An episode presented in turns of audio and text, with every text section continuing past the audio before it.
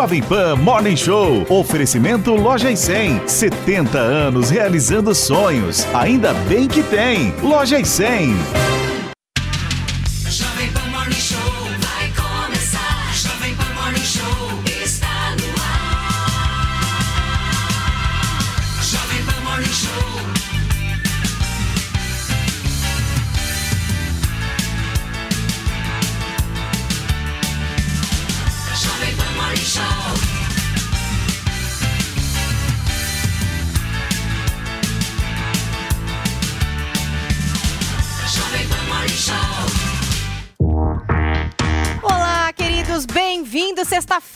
Morning Show e no programa de hoje você vai ver que após divergências públicas entre ministros, Lula reúne equipe ministerial pela primeira vez. O encontro também ocorre após a divulgação de mais uma ligação entre a ministra do Turismo, Daniela Carneiro, e um miliciano no Rio de Janeiro.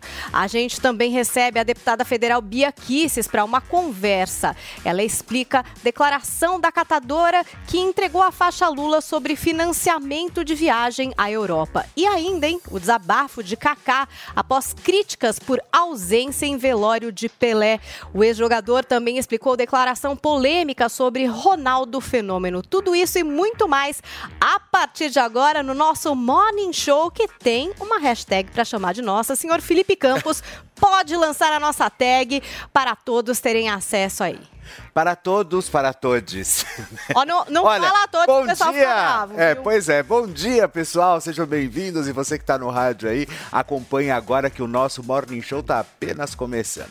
Bom, é o seguinte, vamos lá. É, e mais, né? é, é, Tem a história. A história, tem a história toda, que na verdade eu tinha que explicar para o pessoal a história justamente de tudo que está acontecendo no nosso, na nossa tag de hoje. Exatamente, Então, a, nossa gente tag vai receber é- a Bia Kisses é, aqui. A nossa, nossa tag de hoje é Bia Kisses no Morning. Então pode chegar, use com moderação, abuse da nossa tag e sejam bem-vindos. A Bia vai explicar pra gente toda essa polêmica que envolve é, a catadora que entregou a faixa ao Lula e que depois trouxe essa declaração aí de que foi a Bia Kisses quem viabilizou essa viagem dela à Itália. Então, daqui a pouco, Bia Kisses com a gente no Morning Show. Felipe Campos, você está com uma roupa especial hoje nesse programa, é Pois é, isso? olha só, gente, na verdade hoje talvez seja um dos dias mais felizes da minha vida.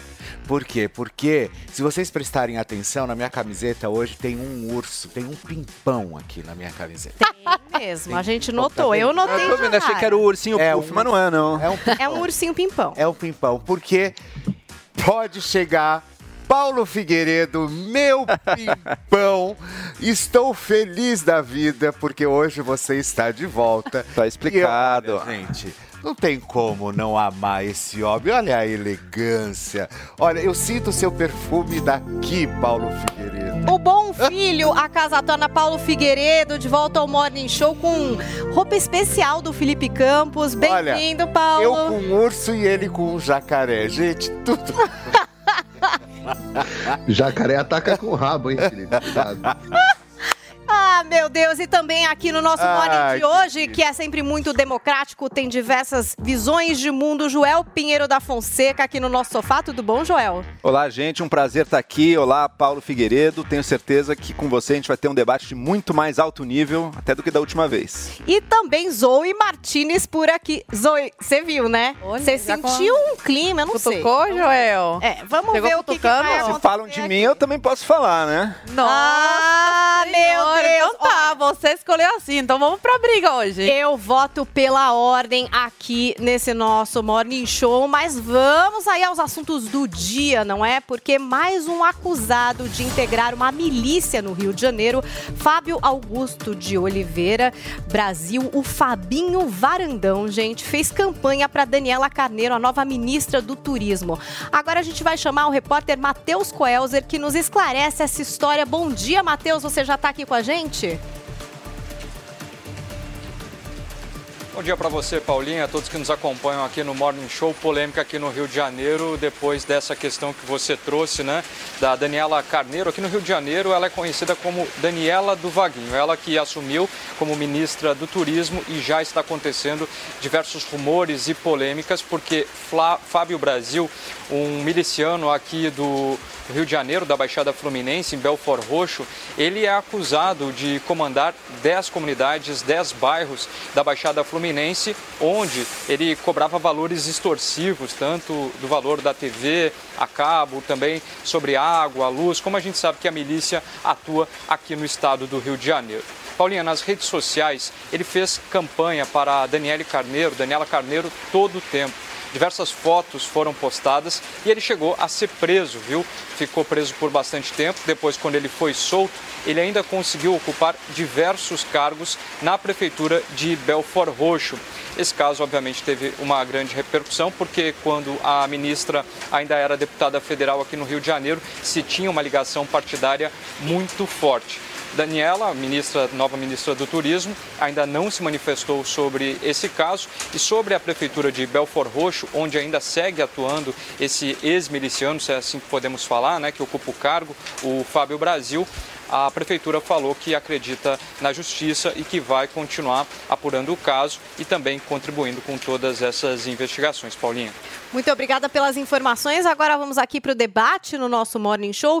Zoe Martinez, eu acho que essa é a ministra com maior desgaste, né, nesse início de governo Lula. Já aí é, duas questões de relação com a milícia. Como que você interpreta isso? E principalmente a resposta do governo Lula, que quase que normaliza. Não, não tem a ver, não é só uma foto, né? Agora, a respeito desse segundo caso, vamos ver como que eles vão responder. É, a gente comentou aqui no, no Morning essa semana o primeiro caso, né, que veio a público aí, o primeiro desgaste aí desse desgoverno, ah, que mostrou claramente que ela mantém ainda uma relação com um desses milicianos, com a família desse miliciano e até com a própria mulher. É, apareceram outras notícias de que é, é, chegou até dar um cargo para ele, né, na, na prefeitura. Então, assim, é, é aquele ditado que eu adoro usar aqui no Morning, Paulinha. Acuse-os do que você é, chame-os do que você faz. né? Não, acuse-os do que você faz, chame-os do que você é. Né? Eles sempre acusam os outros daquilo que eles são. Passaram quatro anos falando que era governo de milicianos, que os filhos do Bolsonaro eram milicianos, que o Bolsonaro era um miliciano, e agora fica provado que são eles que são os milicianos, são eles que gostam de milicianos, são eles que se aproximam dos milicianos. A gente vai interromper aqui o comentário da Zoe, a gente retoma para acompanhar aqui ao vivo o que diz o presidente Lula nessa reunião ministerial, a primeira que ele realiza. Nossa, eu já achei que eu já estava falando merda. Não. A gente está acompanhando aí imagens dessa primeira reunião ministerial. Então, o presidente Lula fazendo a, abertura da mesa, 37 ministros presentes. Ao lado do presidente Lula, a gente tem o vice e também ministro Geraldo Alckmin.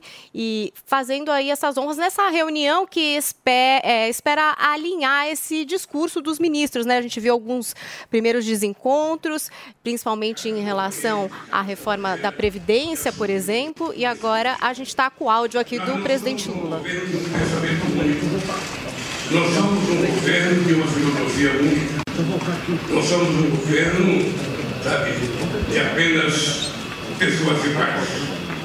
Nós somos um governo de pessoas diferentes. E o que é importante é que a gente, pensando diferente, tem que fazer um esforço para que na construção do nosso processo de reconstrução desse país, a gente pense igual. A gente construa eu fico muito feliz quando eu vejo um homem do agronegócio como ministro da Agricultura, como o governo Fábio. Ou seja, ah, ah, eu penso que o Fábio é a perspectiva que nós temos de fazer com que as pessoas sérias, os homens de negócio do agronegócio, os empresários de verdade que sabem a responsabilidade da produção de alimentos nesse país, que sabe a necessidade da produção sem precisar ofender ou adentrar a floresta amazônica, ou a Portugal, ou qualquer outro bioma que tem que ser protegido. Esse empresário que produz de forma responsável será por nós muito respeitado e muito bem tratado. Agora, aqueles que quiserem teimar e continuar desrespeitando a lei, invadindo o que não pode ser invadido, usando agrotóxicos que não pode ser usado, esse, a força da lei imperará sobre eles e nós vamos exigir que a lei seja cumprida, porque nesse país tudo vale. A única coisa que não vale é o cidadão bandido achar que pode desrespeitar a boa vontade da sociedade brasileira, a nossa Constituição e a nossa legislação. Todos nós sabemos o compromisso extraordinário que nós assumimos durante a campanha com a volta do crescimento desse país, com a geração de emprego e com o crescimento da massa salarial. É possível, é possível a gente fazer a economia voltar a crescer, é possível a gente voltar a crescer com muita responsabilidade, é possível a gente voltar a crescer com distribuição de renda e de riqueza, e é possível a gente gerar emprego em que garanta ao trabalhador um pouco de segurança social. Nós queremos efetivamente investir muito no fortalecimento do sistema cooperativo nesse país. Queremos investir muito ah, no, no, micro e pequeno empreendedor. Queremos investir muito no pequeno e médio empresário. Mas nós queremos que o trabalhador tenha um mínimo de segurança social, que ele tenha garantia de previdência, que ele tenha garantia de registro, que ele tenha garantia de que quando, por motivo qualquer, ele estiver impossibilidade de trabalhar, o Estado garanta a ele um mínimo de segurança. Porque senão a gente não terá um mundo de trabalho sadio e saudável, a gente terá um mundo de barbárie. Todo mundo sabe o nosso compromisso com a educação. E na educação eu fiz questão de convidar o companheiro Camilo para ser o ministro da Educação, porque dentre todos os estados brasileiros, o Ceará é o estado que ao longo de muito o mínimo de segurança. Porque senão a gente não terá um mundo de trabalho sadio e saudável, a gente terá um mundo de barbárie. Todo mundo sabe o nosso compromisso com a educação. E na educação eu fiz questão de convidar o companheiro Camilo para ser o ministro da Educação, porque dentre todos os estados brasileiros, o Ceará é o estado que ao longo de muitos anos vem tendo a mais importante história de educação fundamental e de ensino básico, ou seja, inclusive talvez seja o estado com mais tanto com mais quantidade de escolas em tempo integral. E quando eu trouxe o Camila, eu também queria trazer a Isolda, que é a secretária nacional de Educação Básica, porque sobre as costas dela pesa também a responsabilidade de ter sido uma grande educadora. E, portanto, meu caro Camilo, você sabe que você tem responsabilidade. A semana que vem, eu já quero ter uma reunião com você para discutir o que, que a gente vai visitar, sabe, de reforma em escola, porque nós temos 4 mil obras na área da educação paralisadas. Eu não sei se é creche, não sei se é universidade, não sei se é Instituto Federal, mas o que tiver, a gente vai ter que colocar a mão na massa para que a gente possa produzir e reconstruir, melhorando a educação, gerando emprego e pagando os salários que o povo brasileiro precisa ganhar. Porque, na verdade, o que dá mais orgulho ao povo é trabalhar e, pelo seu trabalho, receber o seu salário e sustentar a sua família. Essa é a forma mais dignificante para um trabalhador e uma trabalhadora conseguir sobreviver. Nós sabemos, Nis, a responsabilidade que está nas suas costas na área da saúde. Essa é uma área que passa ano, entra ano, passa ano, entra ano. E a saúde sempre, sempre está um pouco ausente daquilo que é o sonho do povo brasileiro. Nós chegamos a avançar. Nós chegamos com farmácia popular, com o Brasil sorridente, com o SAMU. Nós chegamos com os médicos ter um avanço muito importante nesse país que simplesmente foi destruído. Em nome de combater qualquer coisa. Em nome de tirar, na verdade, aquilo que estava dando certo para os o, o povo daquelas cidades pequenas que não vê médico. Não sei se vocês sabem, mas todo mundo aqui sabe, porque todo mundo aqui já foi governador, já foi prefeito, já foi deputado. Todo mundo sabe que tem cidade nesse país que passa anos sem ver um médico. E muitas pessoas morrem sem ser atendidas pelo tal do especialista, porque ele não tem vaga.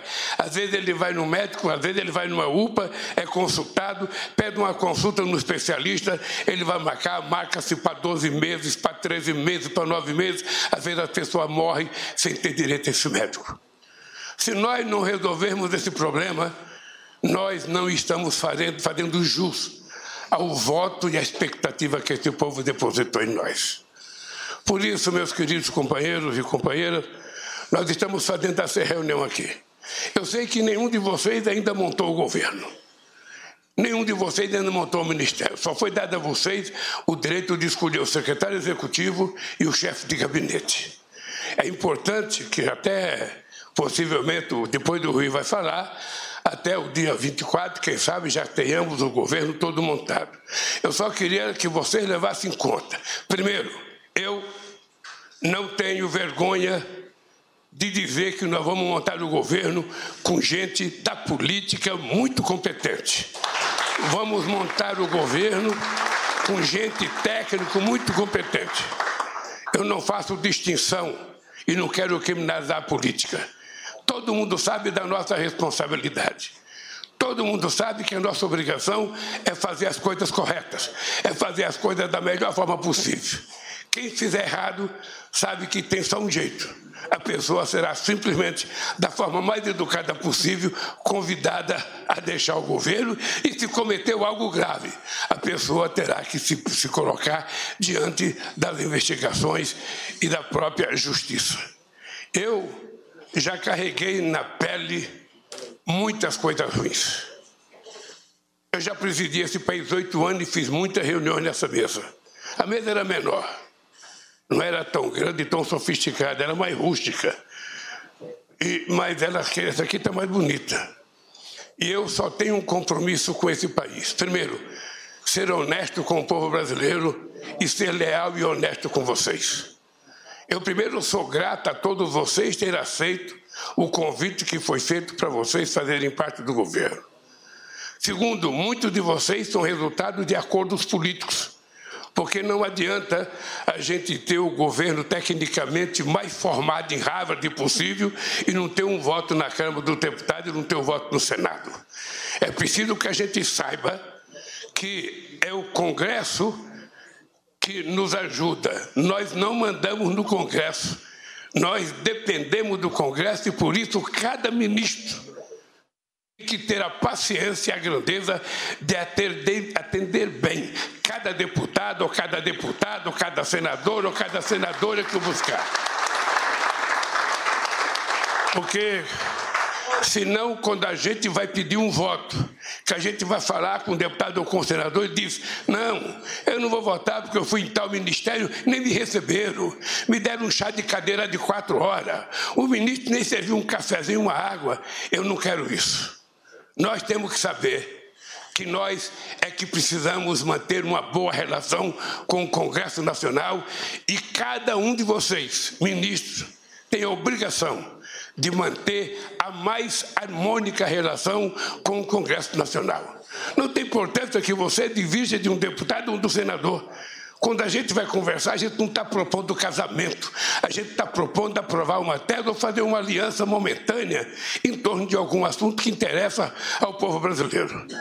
E nós, eu quero dizer para vocês que vou fazer a mais importante relação com o Congresso Nacional que eu já fiz. Eu já tive oito anos na presidência e eu quero dizer aos líderes, ao Jacques Wagner, ao Guimarães, ao Randolph, que dessa vez vocês não se preocupem, que vocês vão ter um presidente disposto a fazer tantas quantas conversas for necessário com as lideranças, com os partidos políticos, com o presidente Rodrigo Pacheco e com o presidente Arthur Lira não tem veto ideológico para conversar e não tem assunto proibido em se tratando de coisas boas para o povo brasileiro.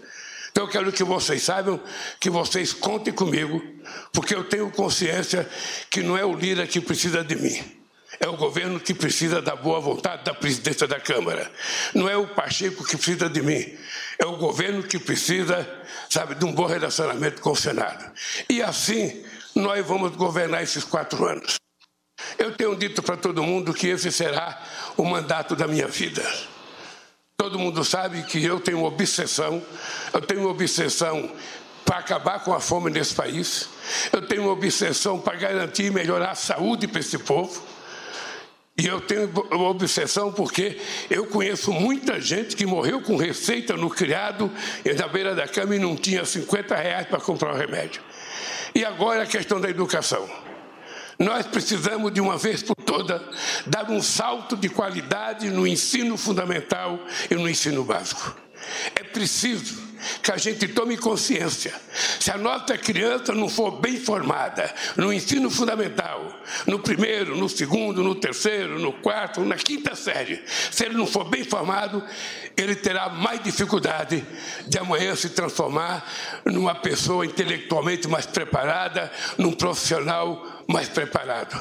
E o Brasil precisa dessa gente bem formada, porque o Brasil não pode passar mais um século exportando minério de ferro e só exportando soja ou milho. Nós temos que exportar conhecimento, exportar inteligência, importar coisa mais sofisticada com valor agregado para que esse país dê um salto, deixe de ser um país em desenvolvimento e passe definitivamente a ser um país desenvolvido, fazendo parte daqueles países que se orgulha de ter o seu povo tomando café, almoçando e jantando todo dia, de ter o seu povo com qualidade educacional, de ter o seu povo com qualidade, sabe, de moradia, de ter o seu povo com qualidade de vida, que é o que todos nós prometemos durante toda a nossa vida.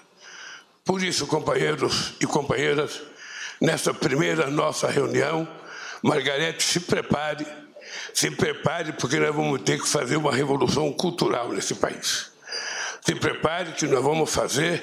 Esse povo precisa de cultura, porque parte da violência que existe nesse país, ela não existe por falta de polícia, Flávio Dino. Ela existe pela ausência do Estado no cumprimento das suas obrigações.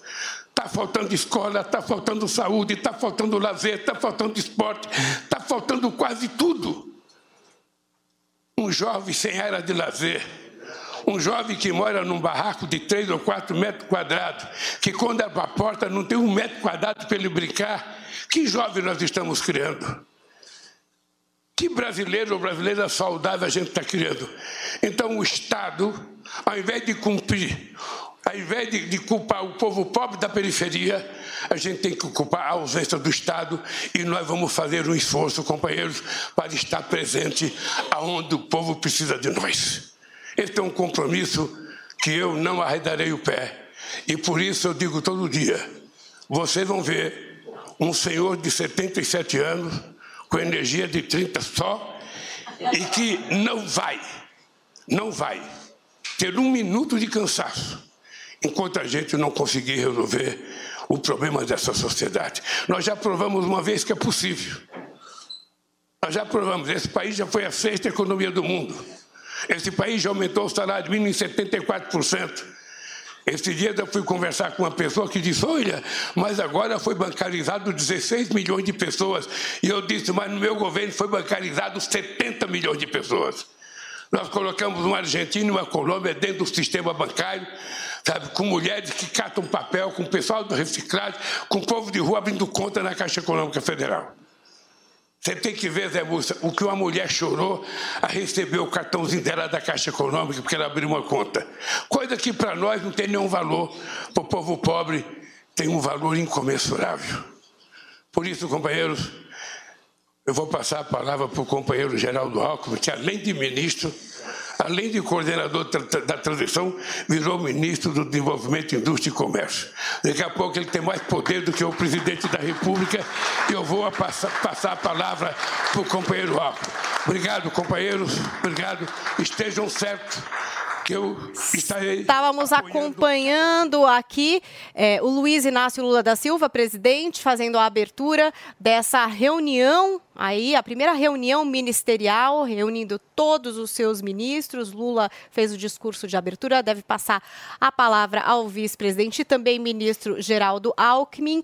Queria falar com o nosso Paulo Figueiredo de volta ao Morning Show. O Lula trouxe aí talvez as primeiras vontades dele como governante, para onde vai cada ministério, disse que os ministérios têm gente técnica, que quem fizer coisa errada vai ser convidado a se retirar, né? vai ter que sair do governo, que quer boa relação com o Congresso, reforçou ali o nome do Lira e que vai promover uma revolução cultural no país. Diga, Paulo Figueiredo, o que é que você achou de todo esse discurso? A ministra vai ser convidada a se retirar?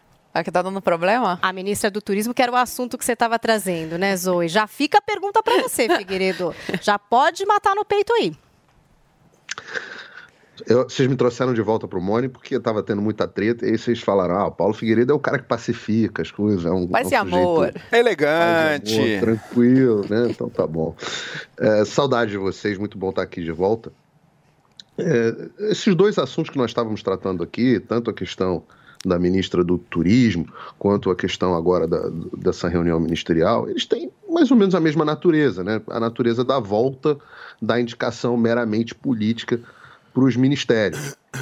né? O, o Lula, ele fala que ele, ele- o bom do Lula é que ele confessa o, o que ele comete. Ele fala que não adianta ter técnico preparado, formado em Harvard, etc., se não tiver voto no Congresso. Então, eu falo assim, o que ele está admitindo é que ele loteou os 30 e quantos ministérios? 37 ministérios que ele tem? Isso. Então você, você começa a ter. E isso fica muito evidente, é muito difícil de negar esse tipo de coisa. Porque você pega. eh, pega até as- os, os temas caros, eh, o Joel e a mim, por exemplo, como economia, né? Você tem. Você tinha o Paulo Guedes, que era um dos maiores economistas do Brasil, como ministro da Economia. Agora você tem, dentro do Ministério da Economia, ele foi desmembrado de volta em Fazenda e Planejamento. Na Fazenda, você tem um, um semi-analfabeto que mal consegue é, é, nem concatenar suas próprias ideias, um sujeito que diz, admite que não sabe nada de economia, que fez um cursinho, que colou, que confunde CVM com CMN, um sujeito que não sabe nada do funcionamento é, da economia como um todo, e você tem a Simone Tebet, que é uma advogada, que também não entende nada de economia. E, esse, esse caminho, ministra do Turismo, o que, que a ministra do Turismo entende de turismo? Não tem nada. Pegou alguém lá da política do Rio de Janeiro para satisfazer lá os, os interesses políticos, pegou alguém qualquer, uma pessoa qualquer da política do Rio de Janeiro, e eu sempre digo para vocês que vocês em São Paulo que gostam de votar em cara engomadinho, de pullover, não sei o quê, com suéter e tudo mais, lá no Rio a gente vota mesmo em miliciano, é esse tipo de coisa que acontece por lá, miliciano, pastor, essas coisas, o Rio de Janeiro a política é diferente, então você acaba é, vindo um nome desses, e, e, e você e, e continua, você pega assim, Camilo Santana, ele está exaltando Camilo Santana. Camilo Santana entende de educação? Camilo Santana foi professor da FATEC Cariri, sei lá quando. O que, que ele entende de, de educação? Depois disso, ele foi servidor do, do, do, do IBAMA, secretário de Desenvolvimento Agrário. O cara não tem nada de educação. Absolutamente nada. Foi professor da FATEC Cariri. É esse a qualificação do cara? Não estou falando. Veja, entre ser professor da FATEC Cariri e ser especialista em Harvard, tem um, tem um abismo aí gigantesco. E não é só nisso. Né? Não é só no Ministério do- do- da, da Fazenda que não entende de fazenda, do planejamento que não entende de, pla- de planejamento, a ministra da Saúde, que eles exigiam que fosse sempre um médico, etc. Botaram uma socióloga. Uma militante, militava medidas sanitárias na Fiocruz. O Mi- Mi- Ministério da Ciência e Tecnologia. É um astronauta? É um pesquisador? Não. A pessoa não tem nada de ciência e tecnologia. O comunista não tem nada do assunto. Absolutamente nada. O ministro da Defesa. O que o ministro da Defesa entende de defesa? Absolutamente nada. O cara nunca fez um cursinho de. Nunca, nunca viu um vídeo no Hoje no Mundo Militar. Sabe nada de Ministério da Defesa. Né? Ministério do Trabalho. Ministro... O ministro do Trabalho não tem um emprego desde a década de 80. Era sindicalista na década de 80. Sindicalista na década de 80. De lá para cá é sem político. O ministro dos Portos e Aeroportos nunca trabalhou com portos e aeroportos, sabe nada. A única coisa que ele sabe do aeroporto é onde é a sala VIP de Guarulhos e do aeroporto de Brasília. Sabe nada. E, e não dá para negar esse tipo de coisa. Mas são fatos. O currículo dos sujeitos é, é muito ruim. E por que, que demorou? Por que, que o país ficou esse tempo todo de discussão, de transição? Né? O, o país deu um cheque em branco para o Lula. A turma do mercado financeiro, os liberais, tem que caçoar dessa gente. Tem que caçoar, é a hora de, de, de virar para eles e falar: faz o L, desgraçado. Vocês não disseram que o Lula ia restabelecer? Pô, vocês esperavam Henrique Meirelles e acabaram com Haddad. É isso que. e- Vocês são tão estúpidos que vocês imaginavam que iam ter a- uma economia lá, Armínio Fraga. Terminaram com Simone Tebet. É, é isso, esse, é, esse tá no momento de reconhecer a desgraça que vocês enfiaram o país. A turma do ódio ao Bolsonaro, a turma do ah, precisamos tirar esse tirano do poder. E agora tem um, um governo que já começa fazendo uma caça às bruscas, a- às bruxas, perseguições, cria um, um- um órgão interno dentro da AGU para combater desinformação, seja lá o que for isso. Esse é o democrata. Esse é o democrata maravilhoso. Democrata com gente desqualificada, com a economia indo pro buraco rapidamente, a bolsa perdendo meio trilhão de reais em, em, em, em, sei lá, quantos dias nós temos de governo? Então faz o L. Essa, é- olha a reunião ministerial. Isso foi uma reunião ministerial, isso foi um discurso. Isso foi um discurso de palanque repleto de gente desqualificada. Você olha essa mesa ministerial, parece que você entrou, parece aquela cena de Star Wars. Sabe que você entra no barzinho, aí tem os caras tocando flautinha, pum, pum, pum, pum, pum, pum, pum, pum, um bando de gente esquisita, um bando de gente desqualificada. Esse é o ministério do Lula, o barzinho do Star Wars. Gente, 10h31. Olá, mulheres positivas! Essa semana, eu, Fabi Saad, invadi a casa da Bia Napolitano. Então anota aí. Domingo, às 10 da noite, na Jovem Pan e também no aplicativo Panflix. Te espero. É hoje a maior liquidação do ano. Liquida 100. É a melhor. É hoje nas lojas 100. Super ofertas com descontos extraordinários. Crédito super fácil com planos espetaculares. Produtos incríveis com preços impressionantes. Liquida 100. É a sua chance. É hoje. É pra você. E atenção, só nas lojas 100 a entrega é cortesia. Só nas lojas 100 a montagem de móveis é cortesia. Liquidação assim. Só nas lojas 100. Mais uma vez, como sempre, imbatível. A gente cuida de você, você cuida da gente. E o cuidado de todos faz a diferença. O Toro Sushi entrega na sua casa o melhor da culinária japonesa. Cortes precisos de sashimi e deliciosos sushis. Toro Sushi, reconhecido pelo Guia Michelin, pedidos pelo app Toro Sushi e aplicativos de delivery. Do meio-dia até as 23 horas. Toro Sushi, em Moema e Jardins.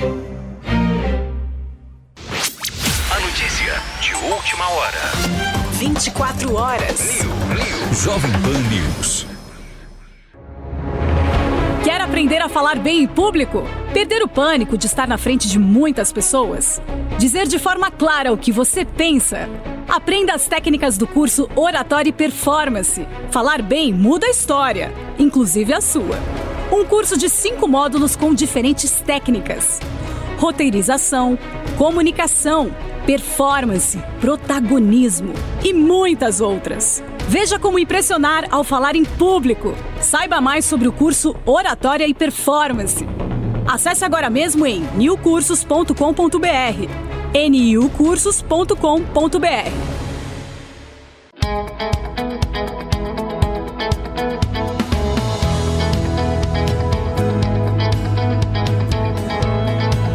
pronta com Pat Leone. Hoje o nosso papo é sobre o que você levar de presente do Egito. Que tal saber um pouco do famoso mercado Khan el Khalili, na cidade do Cairo? O bazar é barulhento, cheio de gente e muito colorido. As lembranças clássicas, como estatuetas, chaveiros e outros itens decorativos, podem ser adquiridos nesse mercado. Ruelas apinhadas de lojas com todo tipo de mercadoria. Aqui é comum barganhar. Não se engane, se te pedirem 10 libras egípcias por algum produto, com certeza você poderá levar seu presente para casa pela metade do valor. Aliás, a moeda do Egito é a libra egípcia. Um real equivale a quase 4 libras egípcias. Bom, né? Dá para levar muitos presentinhos para casa. Vale também dar uma paradinha no El Fishawi, que é o café mais antigo do Cairo, decorado com grandes espelhos e móveis antigos. Aqui parece que o tempo não passou. Quer conhecer mais desse destino? No programa Mala Pronta, você assiste às 14 horas aos sábados, com reprise às 11 horas no domingo, no canal Jovem Pan News, na sua TV por assinatura e no aplicativo Panflix.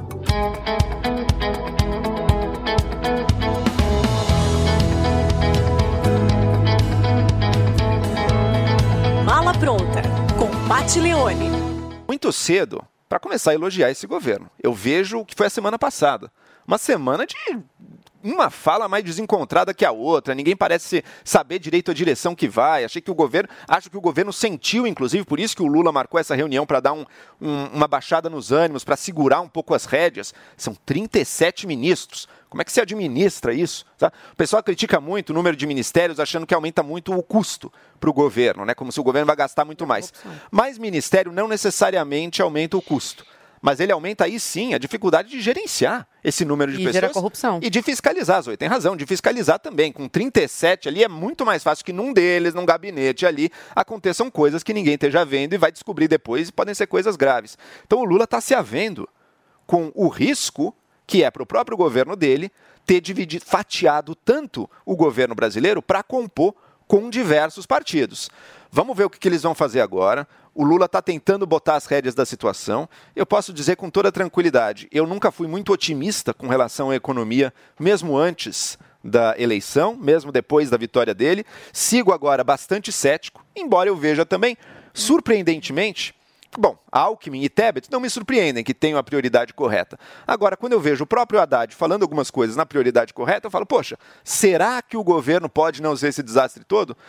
Eu só vou acreditar se eles de fato fizerem as coisas relevantes. Fizerem uma reforma tributária, se eles realmente conseguirem fazer com que haja mais parcerias público-privadas resolvendo problemas de saneamento, de infraestrutura por esse Brasil, como o Haddad diz que quer fazer, se eles de fato Como fazia o conseguiram, governo anterior, né? conseguirem equilíbrio das contas públicas. Como fez o governo anterior, o marco do saneamento. O marco do saneamento O foi positivo. É, é, o marco do saneamento foi um ponto positivo, sim, do governo Bolsonaro, Ah, claro. bom. Agora, ponto positivo, não tem a menor dúvida. O que eles estão dizendo é, tá bom, mas ele não abre muito espaço para as parcerias público-privadas. A gente quer alargar as possibilidades. Eu vou dizer. Falou que não se vai ter conseguirem, nenhuma. Se conseguirem, peraí, Paulo, se conseguirem, eu acho que vai ser um mérito. Também tô cético, vou concordar com você. Tô cético porque eu acho que o governo, o governo do Porque PT, eles ele tem dizem, não é que você tá o cético. governo, o governo do PT, o governo do PT, peraí, Paulo, o governo do PT, ele tem no seu DNA uma ideologia muito cabeça dura contra privatizações. Isso eu acho muito negativo.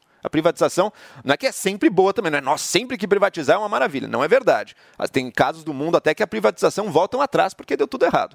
Agora, ser contra elas por ideologia é besteira também. Sem é, é um- analisar, né? Sem analisar, é uma cegueira ideológica. Então eu duvido que a gente vai ver privatizações nesse governo, o que eu acho uma pena.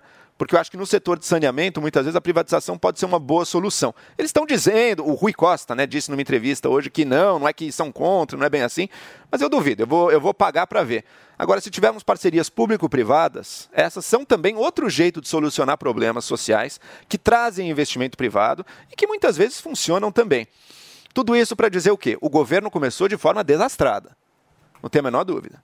Cada ministro falando uma coisa. O cara que falou, o ministro da Previdência, falar em contra-reforma da Previdência, se eles quiserem afundar o Brasil em três meses, é só seguir com isso aí. é só isso aí afunda o Brasil. palma, Joel. Agora o próprio. Contra a reforma da Previdência, contra a reforma trabalhista, contra as privatizações, acharam que iam Perfeito, ter mérito perfeito, na perfeito, Fazenda, contra o teto de gastos. Vamos Eles lá, Paulo. Uma coisa, que uma fazer, coisa. Joel. Mas uma coisa, é que você é Paulo. é que você é beleza, cético. Paulo. Mas uma falaram. coisa, uma coisa, Paulo, uma coisa é ver o que é o PT. Veja o que era o PT nos anos 90 na oposição, o que foi o PT nos anos 2000 com Lula na presidência. Uma coisa é o partido na oposição, outra coisa é o partido mais pragmático, sabendo que algumas coisas são simplesmente inviáveis.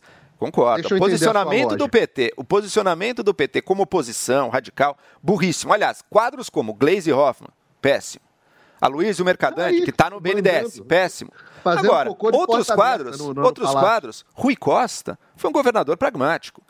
Haddad, estou surpreendido. Eu acho que o Haddad é alguém que sabe ouvir, que Foi um sabe conversar com na pessoas, prefeitura aqui. que sabe conversar com pessoas. Acabou com São Paulo. O, o Dória chegou com muita força aquele ano, Zoe. O Haddad fez corredores, o Haddad... Não, o governo Dória do até... Haddad, O, Haddad, o, na o- o prefeitura Dória, foi péssimo. o Dória até... Cada O Dória, vez, o Dória vez, houve até um reconhecimento que nas contas públicas... o Haddad O entregou as contas públicas num estado ok aqui em São Paulo, então... Fala isso pro eleitor que não, não Pois é, mas tinha um clima de antipetista radical. Ô, Joel, Mas tá Peraí, gente, é rapidinho, só pra Ok. Organizar aqui. Só, Joel, Não, outro pô, tava Paulo, vendo... isso é exagero, né, Paulo? Você Burro, sabe que não é assim. Sabe, não é, você sabe que não é o cara, assim. você vê que o cara tem que ir Não é, não, o cara é burro, não sabe de nada. Isso é exagero, Burro, retórico, eu entendo. É Eu Haddad entendo. não Mas não, ele, óbvio ele não é mesmo assim, falou não é no assim, vídeo que ele colava. Ah, ah, sobre a cola dele é importante, é importante citar. Ele dizia que colou do Alexandre Schwartzman. né? O próprio Alexandre Schwartzman veio a público falar, eu sigo ele, eu acho um dos grandes economistas brasileiros. Ele falou: gente, isso era uma piada do Haddad ali na palestra. Eu estudei com ele, eu sei como ele é, eu sei que ele é inteligente e tudo mais. Então O- ele o não próprio colou, Alexandre dona Schwartzman. Zoe Martins. o- Quer aumentar um Alexandre- pouquinho? Vamos ouvir um pouquinho. Você sabe o que é a, ped- a prova. Ah, vai lá, Zoe. Não, vai pode, lá. pode falar. É o vídeo, Não, gente. Ele eu- falou no vídeo. Eu sei, mas era uma piada. Ah, era uma fala, piada. né, Mas peraí, Zoe? posso Mas trazer um é? E os três meses Eu de quero economia também são uma piada? Para passar na é é piada, você já é fez, você sabe que a prova da ANPEC, a prova da ANPEC é das provas mais difíceis desse país. Ninguém, ninguém estudando uns três meses consegue passar ali, no, ali Gente, eu quero trazer Ah. um ponto que eu até vi, Joel, acompanhando as suas redes, que era um ponto de crítica seu, e depois quero jogar para o Paulo Figueiredo. Você dizendo que, por exemplo, numa decisão do Haddad, ele gostaria que os impostos dos combustíveis já voltassem agora Sim. e que isso teria sido vetado pelo Lula, porque entende que não é uma medida nada popular, então por pelo menos 60 dias e quem sabe até o final do ano. aumentou. E aí fica essa imagem de que, ok, o Haddad pode ter ideias, ele pode falar ao mercado, que parece que não responde a ele e essas coisas propositivas que você está falando, exatamente por saber que quem manda é o Lula. É isso, Paulo Figueiredo? É por isso que não adianta falar de parceria público-privada, de compromissos, quando é, o ministro determina alguma coisa e o Lula vai lá e veta por não ser uma medida popular? É isso? Por isso que o mercado não responde? Porque sabe que quem manda no final é o Lula mesmo e não Haddad? A única coisa divertida em ver o Titanic afundar é você ver as pessoas, os chamados economistas liberais, que não, que não acreditavam no que o PT dizia que ia fazer. Não é que o PT estava na oposição, o PT estava em campanha. Quando o PT fez a campanha de 2002, eles tiveram que fazer carta aos brasileiros e prometeram que iam respeitar o consenso de Washington, tripé macroeconômico, Mira Leitão batendo palma, uau, é o- nossa, como eles são, agora eles são responsáveis. Eles foram eleitos com a plataforma de que eles não seriam os aloprados que eles defenderam durante toda a sua vida. né? Os aloprados, os destruidores econômicos que eles defenderam durante toda a sua vida. Porque naquele momento de 2002, o Brasil tinha acabado devido às reformas que o Fernando Henrique tinha feito, que eh, salvaram o Brasil da, da- da- dos economistas heterodoxos do PMDB, que o Roberto Campos sempre escrevia. Quem é um pouco mais velho se lembra dos artigos do Roberto Campos no Globo e tudo mais, falando, criticando os economistas heterodoxos do PMDB que enfiaram o Brasil no ciclo infla- inflacionário que o país viveu até o Plano Real e algumas outras reformas de privatização que o Fernando Henrique fez, apesar do garrote monetário, apesar eh, do aumento da carga tributária, existia um consenso naquele momento mundial, tal do consenso de Washington, de que certas noções macroeconômicas teriam que ser respeitadas. O PT foi eleito em 2002 com essa campanha. O PT de 2022, 20 anos depois, foi eleito com uma proposta completamente diferente. Eles avisaram que não fariam privatizações, que eram contra as privatizações. Eles avisaram que eram contra tetos de gastos. Eles avisaram que eram contra a reforma da Previdência, que a reforma da Previdência tinha sido um absurdo. Eles avisaram que eram contra a reforma, é, é, a, a reforma trabalhista. Eles afirmaram, eles, eles avisaram tudo que eles iam fazer, avisaram tudo. Tudo que eles estão fazendo, eles avisaram. E aí, os economistas liberais que ficavam brigando com o Bolsonaro, que foi o primeiro presidente que fez é, privatizações de forma assumida, queria ter privatizado mais, podia, fez a maior privatização dos últimos 20 anos no Brasil, no caso da Eletrobras, mas poderia ter, ter feito mais, deveria até ter feito mais. Mas tinha um ministro da Fazenda, um ministro da Economia, no caso, absolutamente liberal, um dos economistas mais liberais do país, reconhecido, etc. E o pessoal, contra isso, por um nojinho estético, a forma como o Bolsonaro falava, apoiou essa desgraça que está aí. Então agora eu estou assistindo isso e estou virando para todos vocês e falando: faz o L, cara. Faz o L, foi isso que você, foi isso que vocês defenderam. Abraça, morre abraçado agora. Toca violino enquanto o Titanic afunda, pô.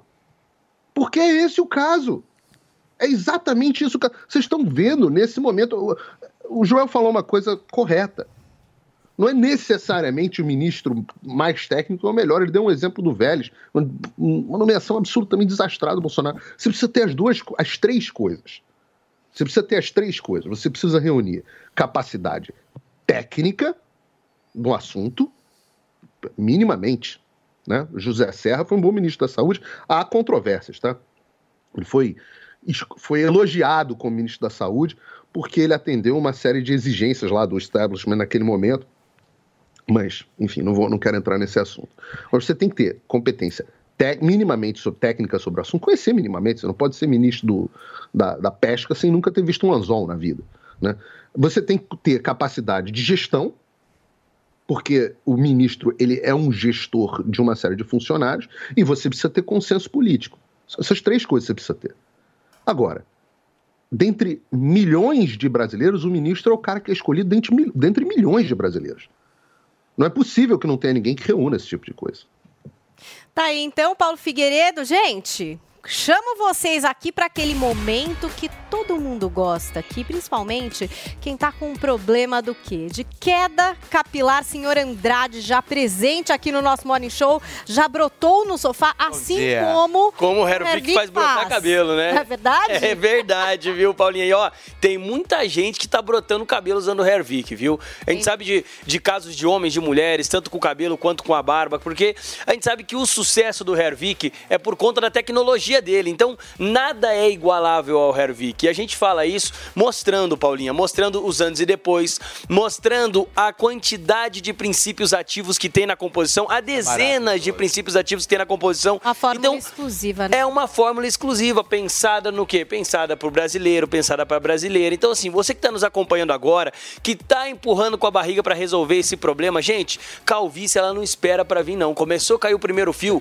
já cai um monte, né, Felipe? Não, e já cai e já desbanca mesmo. porque daí, Exatamente. se, se você não correr, você não consegue resolver o E problema. não é uma coisa legal, né? A gente tá aqui num É clima autoestima, de né, Paulinho? brincadeira e tal, só que, na verdade, a pessoa fica chateada, fica triste, fica preocupada, né? Porque sabe que isso vai numa Muito, crescente, não muito. vai regredir, mas pode, pode estancar, pode melhorar e vir a regredir se você fizer uso desse Mas- tratamento. Olha os resultados, Ô, Paulinha, gente. Eu você sempre me sabe, impressiono com antes e depois. que ah, tem mais ou menos uns 30 dias, um, uns seguidores meus com- começaram a comprar o Hervik. Claro. E agora, você acredita que tem uma seguidora que ela já tá tendo resultado com o produto? Em 30 Que dias de legal. uso. 30 dias. Inclusive, eu quero deixar uma dica para trazer ela no programa. Boa, trazer, vamos, trazer sim. A porque gente o gosta de, depoimento de é muito legal, né, Andrade? Exato, trazer depoimento mostra a transparência ainda mais do produto. Por quê?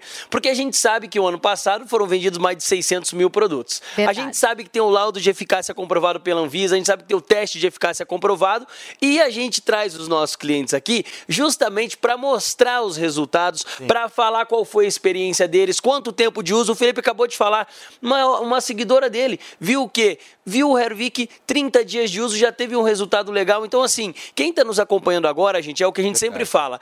Para de ficar empurrando com a barriga para resolver o problema. Vamos resolver o problema agora. Vamos. Exatamente. De ano. Entra de cabeça em 2023 no Hervik, Olha, né, Paulinha? 0800 020 1726. É só Você já ligar. liga, porque o Andrade manda pra gente por WhatsApp as dinâmicas que vão acontecer Sim. aqui. E eu sei que hoje a dinâmica é muito especial. Acho que é a melhor dinâmica desse ano de 2023 que você vai conseguir. O produto a gente sabe que é bom, né, Paulinha? A gente sabe que o produto é bom, já vendeu mais de meio milhão de Exato. no ano passado. Agora a gente quer saber o melhor preço, a melhor oferta para o pessoal iniciar o ano cuidando de si. Paulinha, hoje é sexta-feira, certo? Sim. Último dia da semana, né? Que a gente tá aqui no Sextou, programa, é sextou. sextou. Então eu vou fazer o seguinte: só hoje eu vou manter o valor lá de 2021, gente. Atenção. De Você que lançamento. ligar agora no 0800 020 1726 e adquirir o tratamento de um ano do Hervik, vai pagar o valor lá de 2021 sem reajuste de 2022 e sem reajuste de 2023. Então, desconto de lançamento é um baita desconto, é o menor valor já anunciado para você que ligar agora no 0800 020 1726. E como é o último dia sem reajuste também, Paulinha? Ai, meu Deus, o que, que é a gente vai fazer hoje, Felipão, com os brindes? Olha só, hoje são dois brindes pra você. Olha lá, Olha, gente. nós temos Nossa, o smartwatch e nós temos a caixinha Bluetooth também para que você Os possa dois. entrar de cabeça nessa, nessa grande viagem para você Ó. ficar lindo com Ervi. Dois brindes é só hoje, Paulinha. E o valor sem reajuste é só hoje também. Então você que ainda não adquiriu o tratamento do Hervik, garante seu tratamento de um ano agora no 0800 020 1726. Vai pagar o valor lá de 2021 e vai levar os dois brindes, tá? Não escolhe um não e não é sorteio. Você vai levar os dois brindes. Levou o tratamento de um ano, garante o menor valor já anunciado, desconto de lançamento e ainda vai levar um baita relojão, que é o smartwatch. E a caixinha de som Bluetooth à prova da água. Dois brindes pra você no 0800 020 1726. Aumenta, Vamos começar aumenta o 2023 tempo. diferente. Aumenta o tempo da promo. Tá 10 minutinhos, tá até as 11. Você quer que aumente? que horas que vai ser? 5 minutos a mais então, 15. Tá até 10 e, a 11 e 5. Fechou, Felipe? 11 e 5, Até gente, 11 tá e 5, fechado. Então corre ligar. 11 e 5 porque hoje é o último dia, Paulinha. Ótimo, 11,5 é o último dia para você comprar o Hervik com o melhor preço 0800 020 1726 com dois brindes smartwatch e caixinha Andrade. Maravilhoso. Maravilhoso, Grande né, oferta para os nossos É ouvintes. o último dia, viu, gente? Gente. Olha, e no Morning a gente vai retornar ao assunto que a gente estava repercutindo aqui. A gente ouviu a fala do presidente Lula nessa primeira reunião ministerial, né? 37 ministros ali presentes. É, Paulo Figueiredo já trouxe diversos pontos a respeito da tecnicidade desses ministros. Joel também colocou os pontos dele. Inclusive, o Paulo Figueiredo falou mais sobre esse aspecto econômico, a questão da, priva- da privatização. O Joel tinha me pedido um minutinho para rebater a fala do Paulo Figueiredo. Eu vou conceder ao Joel e depois vamos ouvir um pouquinho a Zoe. Eu queria tratar justamente, Paulinha, disso que você falou da, da interação do Lula e do Haddad nesse início de governo, que foi, um- foi desastrada. Por quê? Porque o Haddad tomou uma decisão impopular, diga-se de passagem, de cortar a isenção de impostos à gasolina. Isenção de impostos é a mesma coisa que um subsídio política do governo anterior, Bolsonaro. Entendo, o preço da gasolina sobe, é um problema político para o governo, eh, então ele investiu, botou ali dezenas de bilhões de reais para baixar o preço da gasolina, e o Haddad dizendo, não, o compromisso nosso com equilíbrio fiscal, com as contas públicas, a gente não. O nosso foco de gasto é para a base da pirâmide, para os mais vulneráveis, para os trabalhadores, então a gente não vai querer mais do subsídio, da isenção da gasolina, vamos cortar desde o primeiro mês. Daí o Lula olhou aquilo e falou: peraí. Cortar desde o primeiro mês isso aqui, vai subir o preço na, na semana da posse da gasolina? Não é possível. O povo vai ficar pé da vida comigo, vou ficar impopular pra caramba. Politicamente, ele tomou a mesma decisão do Bolsonaro de dizer: não, a gente vai estender essa isenção fiscal aí por mais alguns meses, pelo menos. E aconteceu isso que, evidentemente, o Lula disse. Isso mostra duas coisas. Primeiro, não basta ter as boas intenções no Ministério da Fazenda, no Ministério do Planejamento, no Ministério do Desenvolvimento. Quem tem a caneta, quem decide, eu não sei se a caneta é original que ele recebeu ou não, mas enfim, quem tem a caneta, que tem, se tem a Writers do Fitzgerald ou não, mas quem tem a caneta é o Lula. E o Lula vai decidir. E o que o Lula fez no primeiro governo era o seguinte: ele tinha ministros com visões diferentes e que ele, o presidente, arbitrava. Uma hora para um, uma hora para outro. Eu acho que é isso que a gente vai ver o Lula fazer. Agora, dado que é isso, então, Haddad, que desgaste desnecessário ter dado um sinal que foi no momento seguinte, no dia seguinte, desautorizado. Porque o Haddad quer que as pessoas acreditem né, que ele vai fazer equilíbrio fiscal, que ele vai fazer reforma tributária, que ele vai fazer, enfim, Vai trazer parcerias, aí, trazer né, parcerias público-privadas. Ele precisa de credibilidade. Se a primeira coisa que ele anuncia é frontalmente contrariada pela decisão do governo no primeiro dia, realmente não foi bom para ele. Isso mostra o quê? Uma necessidade. Porque, veja, as duas saídas eram possíveis. Seja você tomar a decisão impopular de cortar os subsídios, ou seja, você estender para não gerar o, o- a fogueira política, ambas são defensáveis, até do ponto de vista político. Dá para entender os dois caminhos. O que não dá é um ministro falar uma, ser desautorizado e a outra coisa acontecer. Porque daí o quê? Porque daí ele perdeu um pouco da credibilidade dele para fazer o resto. Eu, Paulo Figueiredo, você falou tanto do desastre anunciado, eu posso te mostrar um artigo meu na Folha de São Paulo dizendo, olha, quem pensa em votar no Lula saiba o seguinte, na economia, ele provavelmente vai fazer o que ele diz. Vai ter muitas das contra a privatização, muitas outras coisas ali que ele dizia na economia. O que eu acho que vai acontecer é o seguinte: eu acho que a gente vai ter um governo em que, surpreendentemente, talvez ele adote uma posição mais eclética, de às vezes fazer o discurso de campanha, o discurso do PT histórico, e às vezes fazer o que outros Noel, ministros acha- mais pragmáticos dizem, como Rui vai- Costa, como que vai Haddad. rolar realmente o aumento do salário mínimo ou não? Eu acho que vai rolar o aumento do salário mínimo, sim, acima da inflação. Não sei se vai ser gordo, mas acho que ele se queimaria muito se não fizesse é isso. promessa ele já tem o campanha dinheiro, também, Já tava essa né? ele já tem o dinheiro para fazer isso. Eu acredito que virá. Agora, parece que esse aumento pode sair mais caro do É. que estavam imaginando. Mas mesmo assim, acho que o governo vai bancar. Felipe Campos, ele também falou de uma revolução cultural, citou a ministra Margarete Menezes. Você acha que a gente vai ver muitas mudanças aí nesse campo, que era muito criticado no governo Bolsonaro, né? Olha, eu, eu, eu gosto, eu gosto. Eu acho que essa movimentação toda, para mim, ainda tá bem esquisita, assim. Não tem como a gente falar, olha, vai ser é, é, in- interessantérrimo, a Margarete vai fazer um mega é, governo, enfim. Eu acho que tudo isso está trazendo. Eu acho que traz muita insegurança, né? Ainda. É, a gente não sabe. Hoje, essa questão do salário mínimo está uma polêmica muito grande, né? Porque precisa realmente. Agora, não adianta só o Haddad achar maravilhoso. Quem tem que autorizar realmente é o próprio presidente. Então, a gente tem que esperar isso e ver o que vai acontecer. Gente, a gente vai para um rápido intervalo comercial, mas olha, antes vocês conferem o que é notícia hoje. Governo recua sobre fim do saque aniversário do FGTS. Luiz Marinho, ministro do Trabalho, disse que o tema ainda terá amplo debate dentro da pasta. Covid-19 ainda causa estragos na economia da China. Políticas de tolerância zero no país asiático fechou o comércio e destruiu muitas empresas.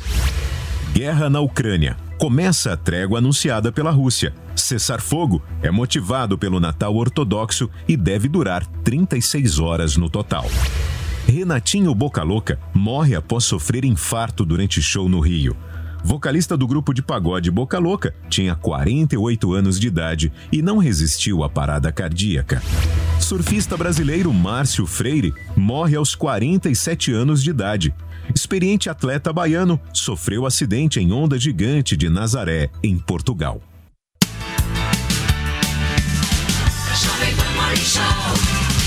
É hoje a maior liquidação do ano. Liquida 100.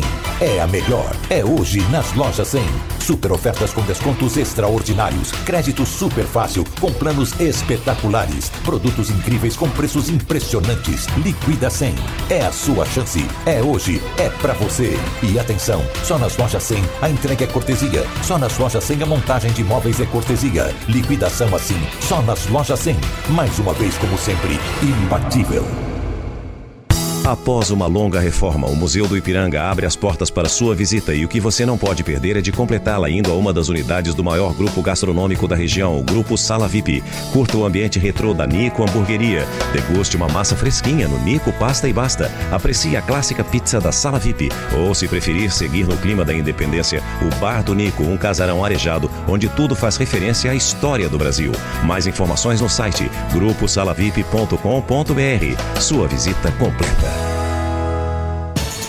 Aí, tá embarcando no mundo de apostas esportivas e não sabe por onde começar? Então conheça o vaidebob.com. Simples, fácil e intuitivo, o site te oferece as melhores odds do mercado e tem mais. Nas redes sociais, arroba vai de Bob, você tem postagens diárias sobre as principais disputas e dicas para fazer aquela fezinha. Muita gente acha que apostar é um bicho de sete cabeças, mas agora que você tem o Vai de Bob, fica relax. Então já sabe, na dúvida, vai de Bob. Dicas de verão Jovem Pan. O verão chegou e a estação mais esperada do ano também é uma ótima oportunidade de economizar energia. Aproveite para deixar a iluminação natural por mais tempo e pense duas vezes antes de acender alguma luz em sua casa. Consumir energia de um jeito consciente é uma forma de colaborar com a preservação do meio ambiente. E o melhor, além de ajudar o planeta, pequenas mudanças de hábitos como esta ainda te ajudam a economizar energia e poupar uma grana. Jovem Pan. Quer aprender a falar bem em público? Perder o pânico de estar na frente de muitas pessoas? Dizer de forma clara o que você pensa? Aprenda as técnicas do curso Oratória e Performance. Falar bem muda a história, inclusive a sua. Um curso de cinco módulos com diferentes técnicas: roteirização, comunicação, performance, protagonismo e muitas outras. Veja como impressionar ao falar em público. Saiba mais sobre o curso Oratória e Performance. Acesse agora mesmo em newcursos.com.br. niucursos.com.br. A gente cuida de você, você cuida da gente. E o cuidado de todos faz a diferença. O Toro Sushi entrega na sua casa o melhor da culinária japonesa. Cortes precisos de sashimi e deliciosos sushis. Toro Sushi, reconhecido pelo Guia Michelin, pedidos pelo app Toro Sushi e aplicativos de delivery. Do meio-dia até as 23 horas. Toro Sushi, em Moema e Jardins.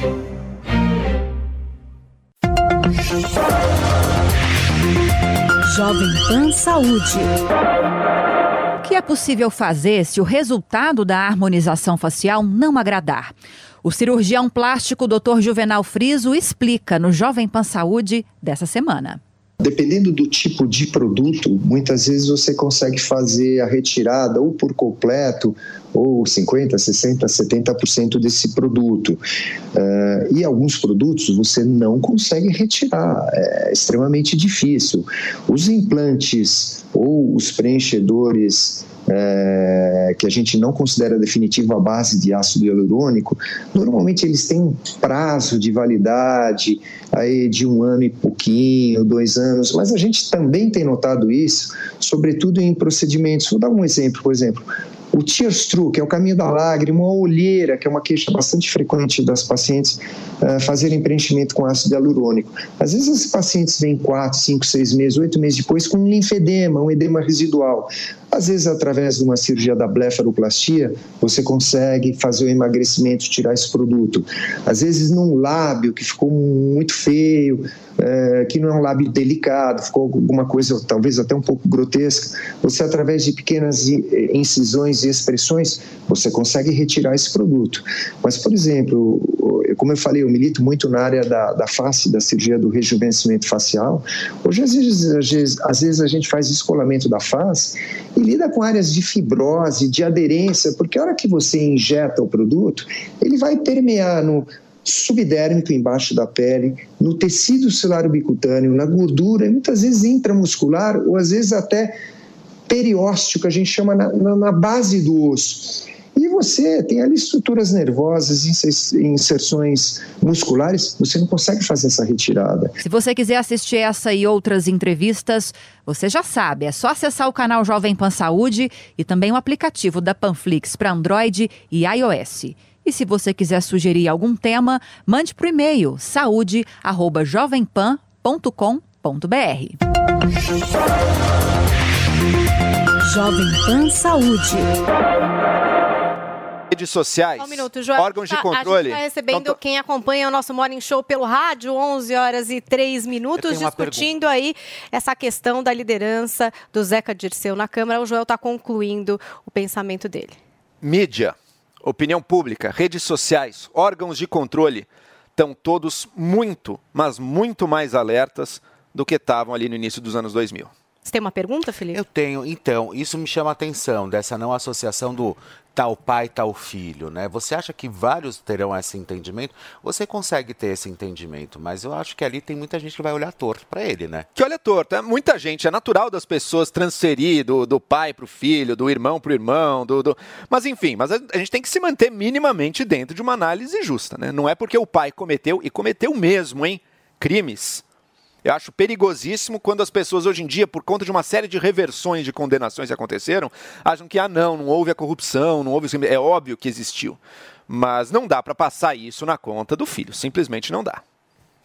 Gente, e vamos falar agora sobre essa questão da catadora de materiais recicláveis, a Aline Souza, que fez parte do grupo representativo que entregou a faixa ao presidente Lula. A Aline, que logo chamou a atenção, né, de muita gente, teve acessos ali às suas redes sociais, e foi então que surgiu uma polêmica, né, de que a catadora eh, já havia viajado, por exemplo, para a Argentina, Itália e África do Sul. Felipe, conta mais É, então, ô, Paulinha, é, essa história pegou todo mundo de surpresa, né? Vocês assistiram aí após, ela entrega a faixa para o presidente e a Aline é estudante de Direito e já foi diretora secretária da Rede Central de- das Cooperativas de Trabalho de Catadores de Materiais Recicláveis do Distrito Federal e hoje é a responsável pela Secretaria Nacional da Mulher e Juventude da Unicatadores. É, e, inclusive a gente tem um vídeo dela, porque o que é que aconteceu? Aconteceu é, de levantarem essa questão de que ela estaria viajando para o exterior com que dinheiro, se ela é uma catadora de material reciclado, e foi aí que surgiu o nome da deputada Bia Kisses. Vamos conferir o trecho desse vídeo? Então, essa missão na Itália, ela veio para a gente conseguir se apropriar mais desse, dessa, desse conhecimento da, de como se dá na prática esse sistema moderno, lixo zero, da participação da sociedade, com a integração das cooperativas, para poder trazer como uma inovação aqui para o Brasil. E é por isso que eu estive na Itália, através desse projeto da OCDF, da OCB, com MDR, viabilizado pela deputada Bia Kisses. Foi então que surgiu o nome da Bia Kisses, que está com a gente, nos atendeu essa manhã, a deputada federal Bia Kisses, para falar um pouco a respeito disso, dessa fala que muita gente replicou dizendo que você financiou e não que você viabilizou. Quero entender um pouco dessa história, Bia. Bom dia. Bom dia, Paulinha. Bom dia a todo o pessoal aí do, do Morning. Um prazer estar aqui com vocês. Conta pra gente, você viabilizou esse projeto? Isso, isso a gente pode dizer. E você tem uma relação já de longa data com essa categoria, né, de catadores de lixo reciclável. Eu fiz uma pesquisa no Twitter e vi que você já apoia essa categoria há um tempo. Isso mesmo, Paulinha. Eu fiquei muito feliz porque no final das contas, toda essa história serviu para reverberar e fazer repercutir um trabalho do qual eu me orgulho muito. É, desde o meu, do início do meu mandato, né, em 2019, eu tive é, contato com mulheres catadoras que me procuraram pedindo é, ajuda, se eu poderia destinar emendas, e aí eu fui conhecer o trabalho delas, né? E fiquei realmente encantada com a organização das cooperativas dos catadores, um ambiente limpo, um ambiente bastante organizado, ao mesmo tempo o trabalho em si, um trabalho muito difícil de catar, de reciclar, separar o lixo. E aí eu decidi que eu iria ajudá-los. Comecei ah, destinando eh, emendas para aquisição de caminhões, inclusive de uma máquina chamada extrusora, que picota muito né, o material reciclado e faz que, com isso, a renda, o faturamento desses catadores aumente muito e eles passem a ter mais dignidade. Mas isso não era suficiente. Conversando com muitas pessoas que trabalham, entendem desse métier, da questão do, da reciclagem de lixo, como é feito fora do Brasil, eu resolvi investir em um projeto. Então, eu destinei emendas para o Ministério do Desenvolvimento Regional e eles contrataram, então, a SESCOP, que é um serviço, assim como você tem Sebrae e outros serviços também da, do Sistema S, especializados em, em estudos, em capacitação, a SESCOP ela é especializada é, na capacitação das cooperativas. E aí eles fizeram todo esse projeto e viram que seria necessário fazer uma mudança até é, de concepção, porque os catadores estavam preocupados assim, ah, mas se a gente vai melhorar, colocar máquinas, se industrializar de uma certa maneira, a gente vai tirar emprego dos catadores, afinal de contas, são quase 1.500 catadores no Distrito Federal. E aí foi preciso, né? Essa viagem serviu, eles participaram de uma grande feira lá, um grande encontro de catadores de vários países, né? Para mostrar para eles como que isso pode ser realizado com muito mais dignidade e que com essas estruturas eles podem ir além no trabalho deles e faturar muito mais. Então eu fiquei muito feliz. É, eu não vi a posse do Lula, então eu não sabia que a Aline tinha sido a pessoa que entregou a faixa. Eu fiquei sabendo depois eu estranhei que eu comecei a ver nas redes algumas pessoas falando, ah, até cada catador é fake, porque ela foi para a Itália. Eu falei, epa, peraí, essa é a Aline, né? Ela é presidente de uma das associações, um dos, da, uma das centrais. E aí entrei em contato com ela, ela me contou o que estava acontecendo, falou até, olha, eu até gravei um vídeo, falei no seu nome, eu falei, tá ótimo, a gente precisa esclarecer tudo isso, tá? E eu só espero que eles continuem tendo é, esse tratamento, um tratamento para dar dignidade ao trabalho deles. Eu posso dizer que eu, como parlamentar, pretendo continuar dando assistência a essas pessoas. Joel Pinheiro da Fonseca. Deputada, bom dia. Bom, conforme a senhora mostrou, projeto perfeitamente razoável, ajudou as catadoras, não tinha absolutamente nada de errado. E, no entanto, o que a gente viu é que, para muita gente, antes mesmo de ter qualquer informação, já começam a assim, levar do pior jeito possível, né? Qualquer informação que chega, como assim levou? Porque é a outra que apoia o PT, então é traiu, não sei o quê, não sei o quê. Não está muito venenoso o clima do debate público brasileiro? É, Joel, tá tudo muito polarizado, né? A gente sabe. Então as pessoas pegam qualquer chance, né, de criar é, uma treta nas redes, as pessoas usam. Eu acho que é natural, isso acontece dos dois lados. Só que existem pessoas envolvidas. E quando as pessoas são atingidas, elas ficam magoadas, elas sofrem, né? Então, assim, eu mesma já fui, assim, vítima de diversas tretas com meu nome. Só que é, a gente, quando é figura pública, a gente está preparado, né, para levar essas... É, é, essas rebordosas aí da vida, a gente se prepara para isso. Quando isso chega em pessoas como a Aline, né, é, é, muito, é muito mais difícil lidar com isso. Né? Por isso que eu acho que é tão importante a gente esclarecer essa situação, tá? porque aí a situação se acalma. Temos também a pergunta de Zoe Martinez. Diga, Zoe. Muito bom dia, deputada. Parabéns aí pela iniciativa.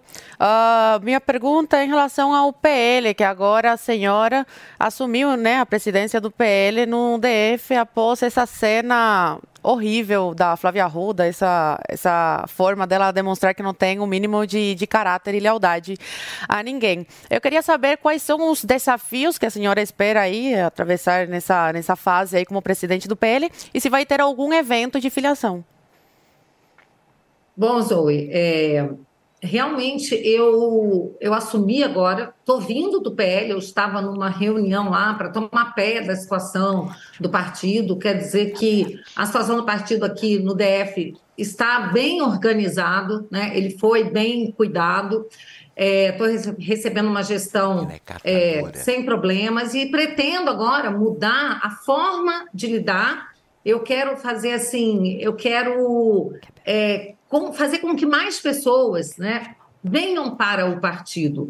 A gente quer fazer uma grande mobilização, eu quero incentivar muito as mulheres, os jovens também a entrarem para a política. Então, a gente está pensando, assim que formalizada essa mudança, que deve acontecer na próxima semana, a gente fazer grandes eventos nas periferias, né, nas cidades que eram conhecidas como cidades satélites aqui, para que a gente traga a população para se engajar e assim ajudar na formação de uma militância no PL, porque afinal de contas hoje, Zoe, o PL é o que representa, né, assim, a direita que no Brasil e no Distrito Federal as pessoas veem muito a minha imagem, a imagem também da Damares, que é senadora pelos republicanos, enxergam na gente lideranças de direita, né, como o pessoal fala, direita raiz.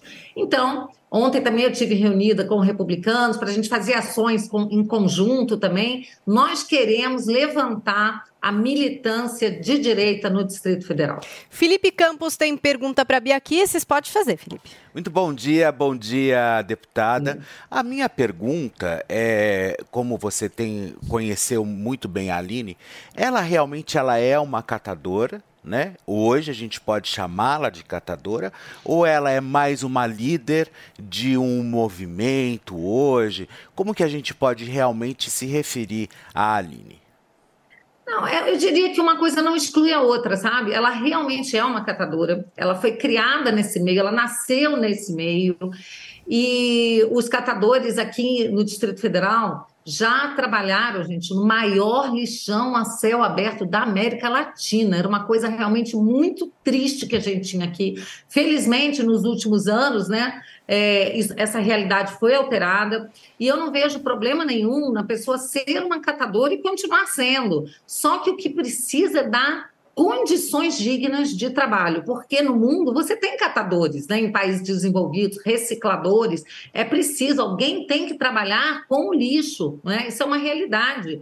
Agora, o que é preciso é dar condições dignas para que essas pessoas continuem cuidando da nossa saúde, da limpeza da nossa cidade. E temos também Paulo Figueiredo participando com a gente hoje no Morning Show. Paulinho, pode trazer sua pergunta para Bia Kicis.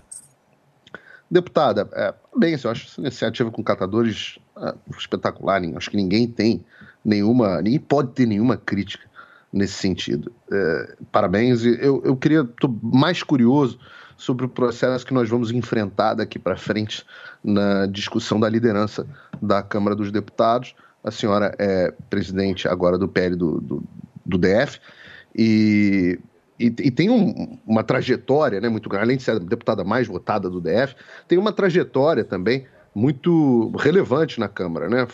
inclusive presidindo a CCJ. Estamos agora nesse, nesse momento de disputa. eh, Arthur Lira, tamo- não posso deixar de olhar aqui para os Estados Unidos também, onde a gente está tendo a disputa também para o equivalente aqui a presidente da Câmara.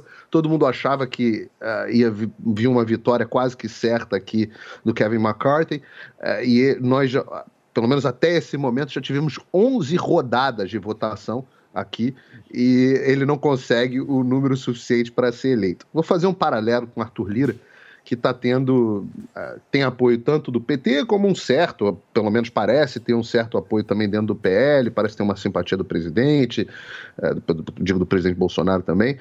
Ao mesmo tempo em que nós estamos ouvindo agora, eu tive que comentar ontem nos Pingos nos Is, o André Janones cobrando que ele presida a CCJ. Imagina que, que loucura que seria isso. Porque uma coisa que a pessoa não pode ser para presidir a CCJ é desequilibrada. Então, imagina André Janones presidindo a CCJ. Então, nessa bagunça toda, queria que a senhora falasse sobre a disputa da presidência. eh, Como é que está o cenário para a disputa da presidência da Câmara, na sua visão, e se há expectativa de mesmo eh, do PL, o maior partido hoje do Brasil, f- pelo menos ter uma participação importante nas comissões, vai apoiar, apoiar o Arthur Lira, não vai, vai lançar candidatura própria.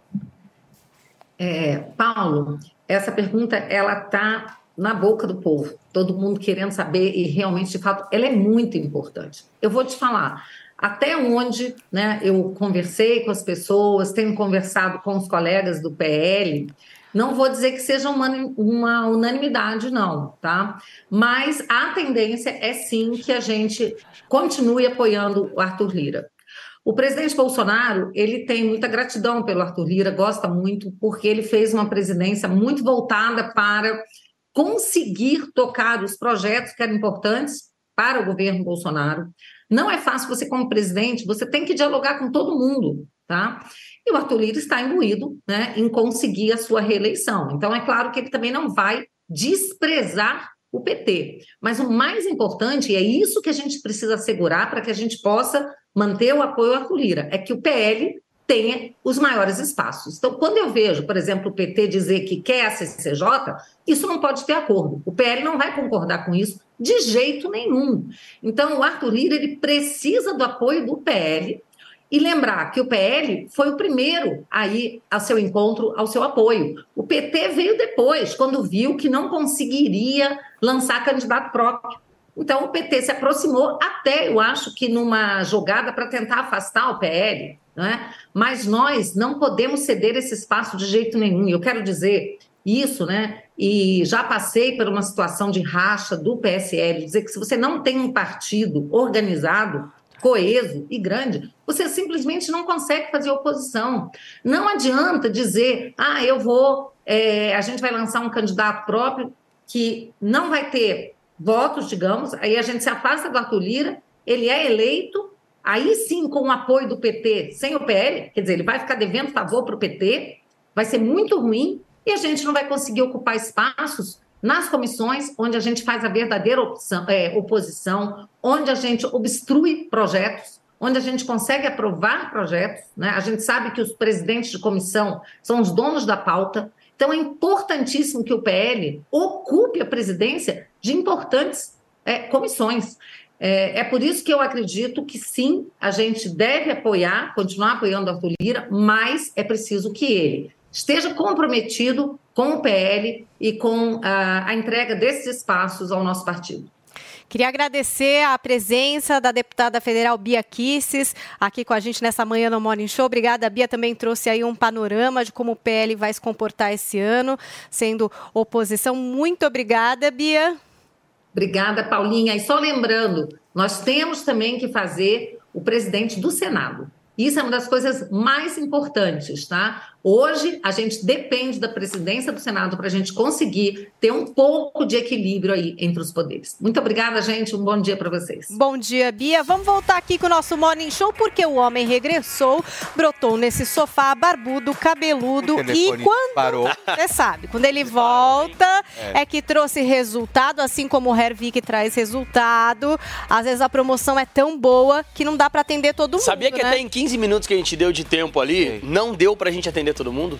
Eu acredito, acreditam? porque hoje tá muito bom, Exatamente. Andrade. Hoje está sensacional. Hoje, incrivelmente, está sendo o melhor dia da semana. Olha que legal. Não adianta. Não, é atípico, né? É atípico, a sexta é exatamente. um dia que o pessoal não tá pronto para tomar a decisão que vai mudar a vida. Normalmente é na segunda. Só É. que hoje é o dia. Hoje é o dia. Porque é o último dia É o sem último dia. reajuste. Exato. Mas reajuste, qual que é o preço? É de quando? 2021, de lançamento, gente, lá de dois anos atrás. Preço de lançamento. Exatamente. E também, eu não vou mentir, o Felipe Campos tem um papel principal hoje aqui, nessa promoção. Porque os brindes Exato. são maravilhosos. São. Eu, eu vou fazer o seguinte, por, por meu risco, tá? Diga. Eu vou dar os dois brindes hoje. No tratamento de um ano. Então levou o tratamento de um ano, você garante os dois brindes, Felipe. Dois brindes. E qual o Vai tempo, então? levar O smartwatch e você também vai levar a sua caixinha Bluetooth. Pode... Fechou. Perfeito. Então, Só olha, hoje, gente, o só tempo- hoje. O tempo é você que tem. É assim, Tá bom. 0800 020 Vou ser generoso. 726. A gente estava comemorando os números, mas Isso. na verdade a gente está comemorando você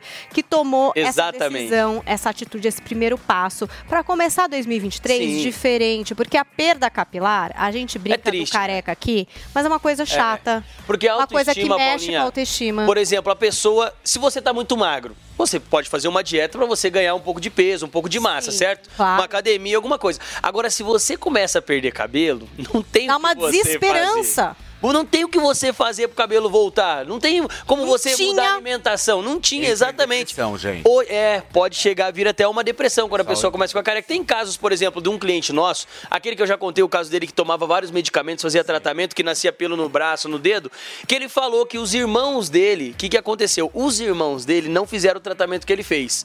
Ele fez esse tratamento, claro, saiu um pouco do controle, mas ele manteve o cabelo. Os irmãos dele não fizeram, o que, que aconteceu? Perderam. Perderam o cabelo. Hoje em dia só andam de boné, não gostam que falem que são careca, não gostam. Então, mexe muito com a autoestima. A pessoa ela se sente triste, ela perde a confiança um pouco quando ela tá careca, quando ela tá perdendo o cabelo. Então, gente, começou 2023 agora. Esse Vamos passo. começar 2023 diferente, pegando o seu telefone, ligando no 0800 020 1726. Mas ó, faz assim, ó. Dá essa oportunidade pra Dá você. autoestima. É o que a gente sempre fala, né, Felipe? Coloca na sua meta de 2023 que você vai cuidar de você esse ano. Que você vai deixar de ser careca, que você vai deixar essa entrada aí que tá aparecendo desaparecer, assim como sumir. os antes e depois que a gente está assistindo por imagens que trazem os resultados reais aí Sim. do Hervik. Então, ó, vamos reforçar. 0800 Isso. 020 1726. O Andrade vai oferecer Isso. tratamento um ano de, tratamento. Um ano. No valor de lançamento, desconto lá de 2021, desconto quando a gente começou aqui na emissora. E o Felipe Campos, por conta dele, hoje vai disponibilizar os dois, brindes para quem levar o tratamento de É um ano. Natal Felipe? hoje, é Natal aqui no Exatamente. Show. E também a sua caixinha. É dois baita brinde, gente. O smartwatch. feliz. O smartwatch ele conta passo, você ajuda você na academia, batimento cardíaco, ajuda você no sono.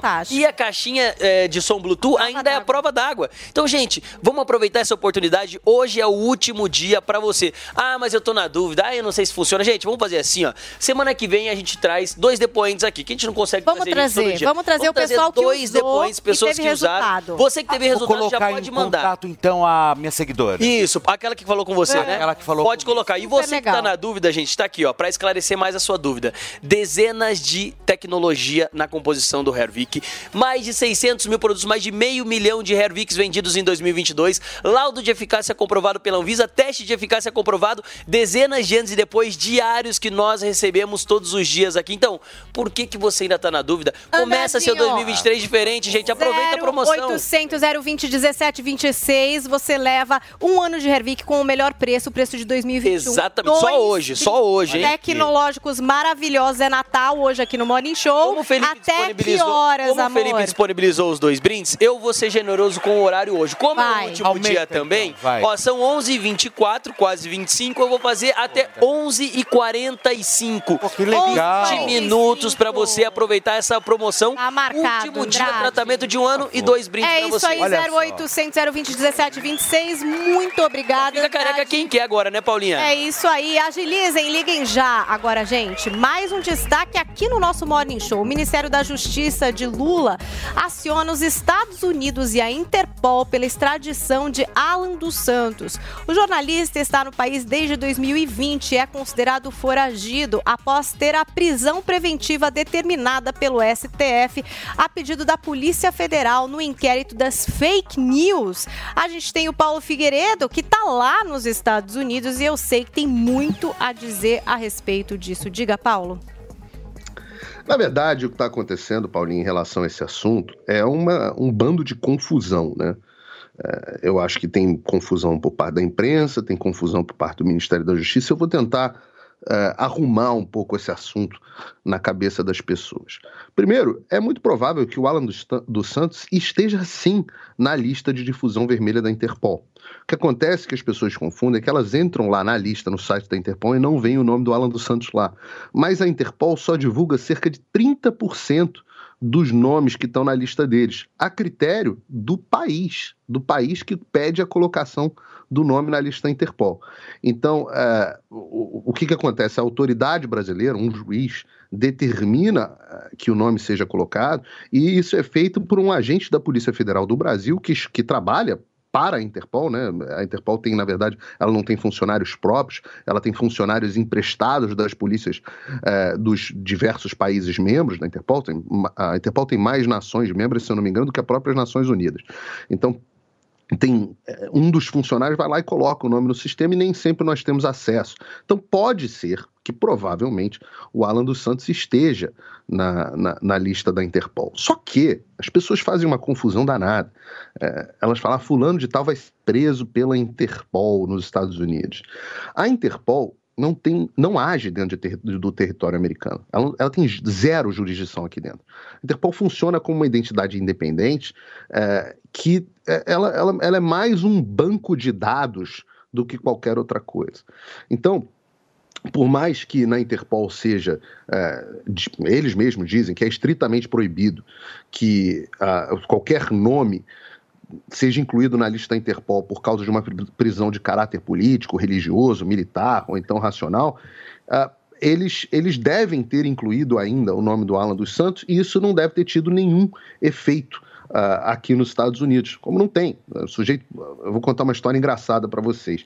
Quando o Alan dos Santos esteve lá nos Estados Unidos, lá em Nova, aqui nos Estados Unidos, mas em Nova York, protestando lá na porta, confrontando os ministros do STF, O, eu não, não me lembro se foi o Alexandre de Moraes ou o Barroso, viraram e falaram: esse cara aí tá com nome na lista Interpol, pega ele. E o policial americano virou e falou assim: eu não posso fazer nada. O fato dele estar com o nome na lista da Interpol não vale nada aqui nos Estados Unidos. Para você ser preso nos Estados Unidos, você tem que ser preso por uma autoridade americana e com ordem judicial dentro dos Estados Unidos. Um outro capítulo é o capítulo da extradição. Interpol é uma coisa, uma ordem de um juiz brasileiro vai para um banco de dados, e aí, se o sujeito for pegar um avião, por exemplo, e for deixar os Estados Unidos, aí ele pode ser preso. Mas dentro do território americano, ele está absolutamente protegido. Tá? Agora a gente está falando de uma outra coisa, que é a extradição. O pedido de extradição que os jornalistas estão falando aí agora, eu não sei se a confusão está do, do ministro, porque o ministro sabe pouco de justiça, ou se o- a confusão está acontecendo por parte dos jornalistas, que também não entendem nada sobre esse assunto. Mas o pedido de extradição do Alan dos Santos, ele já foi feito em 15 de novembro de 2021. 2021, tá? Foi feito e depois foi reiterado. Só que tem um problema.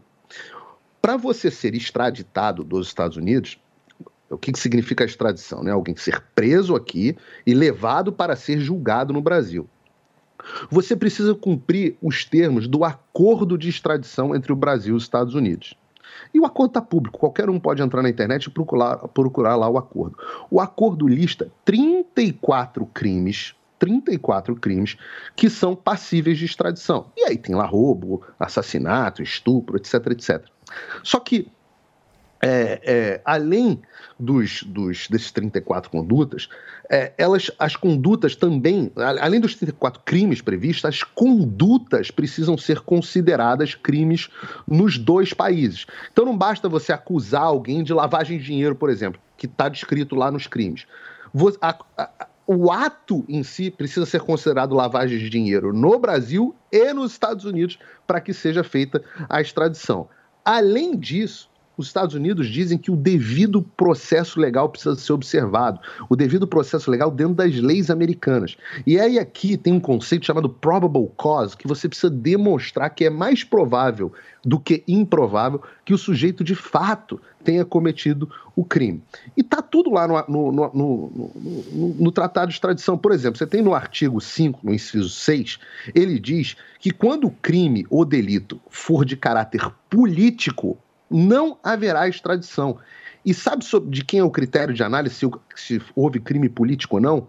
Do país requerido, ou seja, no caso dos Estados Unidos. Então, os Estados Unidos vão olhar o caso e vão verificar se o crime analisado é de caráter político. Sendo que também tem um problema. Calúnia, injúria e difamação não são contemplados nesse tipo de coisa. A primeira emenda americana é muito clara, dizendo que não pode haver nenhum tipo de vedação à liberdade de expressão. Então fica uma situação muito difícil, porque na dúvida, né, em dúbio pro réu, na dúvida, fica protegido o acusado, no caso, o Alan dos Santos. E vocês não têm ideia da quantidade de evidência que existe para o Alan dos Santos comprovar que a perseguição dele é política. Tem fala do presidente, do ex-presidente Bolsonaro, tem fala de senador, tem matérias de jornais internacionais, de gente de esquerda, de direita, de Glenn Greenwald, de um monte de gente, ONG, todo mundo formando um consenso de que este tribunal, que é o Supremo Tribunal Federal, é hoje um tribunal de exceção. E o, o tratado também diz que crimes julgados por tribunal de exceção não serão julgados. Então, assim, e tem outros componentes que são que dificultam as coisas. Por exemplo, o, o- o artigo 10 do, do Tratado do Brasil, no inciso 2, ele diz o seguinte: que para fazer o pedido de extradição, você precisa juntar todas as provas dos autos que comprovem que o sujeito cometeu um crime. Só que tem um problema. Esses inquéritos do, do Alexandre de Moraes são inquéritos, principalmente o 4781 das fake news, são inquéritos fantasmas. Os autos só existem no gabinete do Alexandre de Moraes. Então é muito difícil, eu diria assim, praticamente impossível, praticamente impossível que os Estados Unidos concedam a extradição do Alan dos Santos ou de qualquer um dos acusados e julgados por esses inquéritos do Supremo Tribunal Federal. Então, assim, é, é, o que, que vai ser bacana nessa história? E é muito interessante analisar. Provavelmente o pedido acontecerá e haverá uma negativa. Se não tiver havido já. havendo essa negativa, isso servirá como comprovação de que o Alexandre de Moraes e o, o- o Supremo Tribunal Federal estejam agindo em caráter político. De posse dessa comprovação, isso decretado pelo Departamento de Justiça americano, de posse dessa declaração, é possível retirar até o nome da lista da Interpol. Então, de forma que fora do Brasil, os atos do Supremo Tribunal Federal sejam absolutamente nulos, ah, considerados absolutamente irrelevantes, assim como são o do Tribunal do Irã, o do Tribunal de Cuba, o do Tribunal, ah, muitas vezes, da própria China, Tribunal da Coreia do Norte, esse tipo de coisa. Obrigada, Paula. A gente segue acompanhando o caso de Alan dos Santos. Agora vamos saber aí de Jeremy Renner, que mostra novas imagens na UTI após grave acidente. Na nova postagem, o ator aparece ao lado da família e recebendo uma massagem na cabeça. Renner escreveu Momento Spa para elevar o espírito. Obrigada, mãe. Obrigado, irmãos. Obrigado a todos pelo amor de vocês. O ator que interpreta o Gavião Arqueiro foi atropelado por uma máquina de remoção de neve. Estava num estado ali é, bastante complicado. Agora vamos para um outro assunto, destaque internacional, uma operação daquelas dignas de filme de Hollywood prendeu no México o filho do El Chapo, que é um dos maiores narcotraficantes do mundo. El Raton, como é conhecido, Ovidio Guzmán, é acusado de liderar a facção criminosa Los Menores. Tiago Américo tem os destaques. O filho de um dos maiores traficantes de drogas de todos os tempos foi preso no México, acendendo o alerta máximo de segurança no país. Trata-se de Ovidio Guzmán, de 32 anos. Ele é filho do narcotraficante Joaquim El Chapo Guzmán. Ele foi capturado na cidade de Culiacán.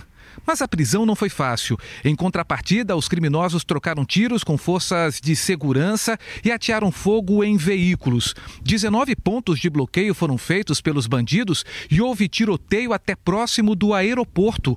Uma das balas atingiu uma aeronave e houve pânico. Pelo menos três pessoas morreram na troca de tiros. Segundo as autoridades mexicanas, o filho do narcotraficante, que é conhecido como El Raton, é acusado de liderar uma facção criminosa no país. Os Estados Unidos tinham oferecido uma recompensa de 5 bilhões de dólares por informações que pudessem levar à sua prisão. O criminoso foi transferido pelo avião da Força Aérea Mexicana para a cidade do México. Dos Estados Unidos, Tiago Américo. Tá aí as informações de Tiago Américo, imagens impressionantes. A gente vai para um rápido break comercial. Na volta, a gente traz a atualização do caso Clara Castanho. Tem também o livro do ex-príncipe Harry, é Duque agora, né? Daqui a pouco. Tem muita coisa boa aqui no nosso Morning Show, não percam. Jovem Pan Morning Show. É hoje a maior liquidação do ano. Liquida 100. É a melhor. É hoje nas lojas 100. Super ofertas com descontos extraordinários. Crédito super fácil com planos espetaculares. Produtos incríveis com preços impressionantes. Liquida 100. É a sua chance. É hoje. É pra você. E atenção, só nas lojas 100 a entrega é cortesia. Só nas lojas 100 a montagem de móveis é cortesia. Liquidação assim. Só nas lojas 100. Mais uma vez, como sempre, imbatível. Quem é da década de 90 já conhece o Pense Bem, né? Agora ele voltou e é computador de verdade. O notebook Pense Bem é perfeito para te acompanhar em todos os lugares, seja trabalhando ou até mesmo se divertindo com vídeos e séries. Possui sistema Windows e processador Intel com imagem HD e teclado luminoso e um acabamento todo em metal para você curtir com muita tecnologia e diversão. Acesse www.tectoy.com.br e garanta já o seu. Informação e opinião. Jovem Pan News. Você aprova a maneira que a filosofia é ensinada? Está na hora de você conhecer o outro lado da história. Aquela que sempre falaram que era o lado errado e passaram por cima da obra dos seus pensadores. O curso Pensadores da Liberdade é o manual definitivo do conservadorismo e do liberalismo. São 20 anos de estudos disponíveis para você conhecer a fundo o caminho para chegar ao ideal da liberdade. Acesse niucursos.com.br, N-I-U cursos.com.br e descubra a versão que não te ensinaram. Você já conhece o Lelis Trattoria? Esse é o meu restaurante favorito, porque tem pratos deliciosos, grandes e que serve a família toda. A decoração é bem italiana mesmo. O atendimento é ótimo, noites com música ao vivo é uma delícia. O Lelis fica nos Jardins, na Rua Bela Sintra, 1849. Reservas e delivery é no 3064 2727. É Vero, é Lelis. Jovem Pan apresenta Conselho do Tio Rico. Senhoras e senhores, Daniel Zuckerman, tio Rico, estamos na Jovem Pan com o conselho mais querido do Brasil. Tamo de volta e vou te falar, a bolsa porrando. Porrando de Quase novo. 114, 115 mil pontos. Pra quem é não o Brasil. você lembra quando você me veio, esfregou e me deu um tapa com a revista da Economist, que tinha lá o Cristo Redentor no foguete? Bom, o Cristo Redentor subiu, mas logo caiu, né? Porque o Rio de Janeiro tá quebrado até as tampas, É porra. difícil, né? O foguete sobe e o foguete às vezes dá ré. Mas o ponto é o Agora, seguinte, posso te falar um negócio? Nada sobe pra sempre e nem cai pra sempre. Então, é bom. cuidado. Eu não sei que quebre, mas é, se for... Faz parte a oscilação, né, do jogo. A mas gente nada conhece. sobe pra sempre. Agora me fala uma coisa, a bolsa, como você falou, tá batendo quase 115 mil, 120 mil, vai subir mais, porque a gente tinha uma aposta que ou a bolsa ia pra 300 mil, falavam, né, 100, 200 mil, aí Pois veio é. pandemia, você ainda é entusiasta de mercado de ações. Ainda eu sou na veia. Agora o seguinte, Zuc, tem que ter um ponto crucial. A única certeza é a incerteza. Show. No ano de eleição, com guerra na Ucrânia, inflação na Europa, inflação nos Estados Unidos, Taiwan com China, você pode ter certeza que o mundo vai chacoalhar. Tá E o Brasil vai sempre na contramão. Você já notou isso? Isso é uma loucura, né? Gringo se ferrando e Brasil sobe. Gringo indo bem, Brasil afunda. O Brasil é completamente invertido. Eu amo essa porra. Não dá pra seguir o Waze do Brasil, Não né? Eu sou viciado no Brasil, esse é o problema. Minha mulher quer se mudar pra Genebra. Eu falei, não, eu gosto daqui. Calor e caos. Eu gosto que você fala sempre, enche o carrinho que tamo barato. Agora o seguinte, com uma renda fixa 14, 15, fica difícil o cara tomar a decisão de botar no risco. Tá Por certo. isso que eu falo. Olha 5, 10 anos pra frente. Se não conseguir olhar de 5, 10 anos pra frente, bota na renda fixa liquidez diária que paga 100 do CDI, porra. Ou seja, a longo prazo a gente pode experimentar a bolsa. Se você quiser ter mais parcimônia, vai na renda fixa, né, tio? Tem que ter estômago. Eu Tem. tenho. A maioria das pessoas não tem. Agora, quem tem muito estômago, eu tô com saudade dele, é o Valtinho, hein? Valtinho não sai do New Dog, né? O Valtinho? Valtinho grua, pô. Tá namorando o Valtinho da Grua. Tá namorando? Tá namorando. Você tá brincando? Vou te falar um negócio. Ele é pegador bom. Esse é bom, né? Ele pega lá, fica no Tangará três dias lá. Sabe qual é o problema? Fica olho- no Palácio Tangará sempre, hein? Pois é, ainda eu que pago. Vou te falar, o único problema dele é que o olho dele é muito azul, entendeu? Aí, Sucesso da é Xenon, academia. é Xenon. É Xenon. Esse aí na Bodytech aí faz fila. Faz fila e ainda Bom. pede autógrafo. Um beijo grande pro Valtinho, nosso amigo. Esse foi o Conselho do Tio Rico aqui na Beijo Jovem grande. Conselho do Tio Rico. Colocar para adoção. A gente está de volta aqui para o rádio, 11h41, você que está acompanhando, a gente está relembrando um pouco dessa polêmica do caso Clara Castanho.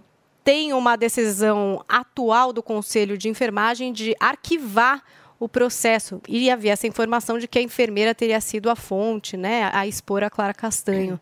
Enfim, Muito corporativismo. Tem que lembrar que conselho de, informa- de enfermagem, de médicos, também tem muito corporativismo. Acho que nunca vai surgir quem que, quem que vazou. É, enfim, vamos seguir acompanhando as atualizações desse caso. E olha, gente, você, você que está aí acompanhando o Morning e quer transformar os seus palpites em quê? Em dinheiro. Então, vai de bob.com. A primeira semana de janeiro e a gente quer o quê? Estrear 2023 daquele jeito. Então, que tal fazer uma graninha extra nesse início de ano com muita diversão? Tá na hora de colocar os seus palpites em prática. Tem Premier League, NFL, NBA, Superliga de vôlei e várias outras partidaças dos campeonatos para você aproveitar e fazer o quê? Aquela fezinha. Tem até o Globo de Ouro, meus amigos, e nesse final de semana, emoção não para. Então se liga na super dica de hoje no vaidebob.com, ganhe 20 reais para apostar no jogão da La Liga. É isso aí, hein? Os grandes campeonatos europeus já voltaram com tudo e quem ganha é você. Já prepara o coração de torcedor, porque nesse domingo, às 17 horas, tem aquele clássico de respeito Atlético de Madrid e Barcelona. Enquanto o Barça lidera a competição, o Atlético busca subir no placar para alcançar o top 3. Vai ser disputa de gigantes, hein? Será que vai ter surpresas? No vaidebob.com, os seus palpites têm vez com uma promoção de balançar a rede. Olha só, deposite 50 reais e ganhe 20 reais em free bet para apostar nessa partidaça. Depositou, ganhou. A promoção começa a valer hoje, mas corre que só tá de pé até o dia 8 às 15 horas. Quer saber mais? Acesse vaidebob.com, confira os termos e condições na aba promoções e bora aproveitar essa oferta exclusiva. Confia nos seus palpites? Na dúvida, vai de Bob que você, ó, ainda faz uma graninha. E aproveitando que a gente está falando de futebol, a gente trouxe aqui as inúmeras críticas que os ex-jogadores da seleção brasileira receberam por não prestarem homenagem ao rei Pelé comparecendo ao funeral do rei do futebol, né? O ex-jogador Kaká foi um dos alvos dessa crítica e agora respondeu sobre isso. Conta pra gente, Felipe. Olha, pois é, Paulinha, olha, lembre-se que o Kaká havia feito uma cobrança recente sobre a memória do torcedor brasileiro em relação aos ídolos da seleção brasileira, né? Ele afirmou que muitos não respeitam e disse que no Brasil muitos só enxergam o Ronaldo como mais um gordo andando Teve esse rua. momento. Teve mesmo, é. É, não, eu acho. Gente, é. E ontem o Kaká utilizou as suas redes sociais para falar que já se desculpou com o Ronaldo sobre essa fala e para justificar também a sua ausência no velório do Pelé. Ele disse: como brasileiro e amante do futebol, meu respeito e, admira e admiração permanecerão e sinto demais não ter ido para Santos. Agora que ele sente. Ontem ele sentiu, né?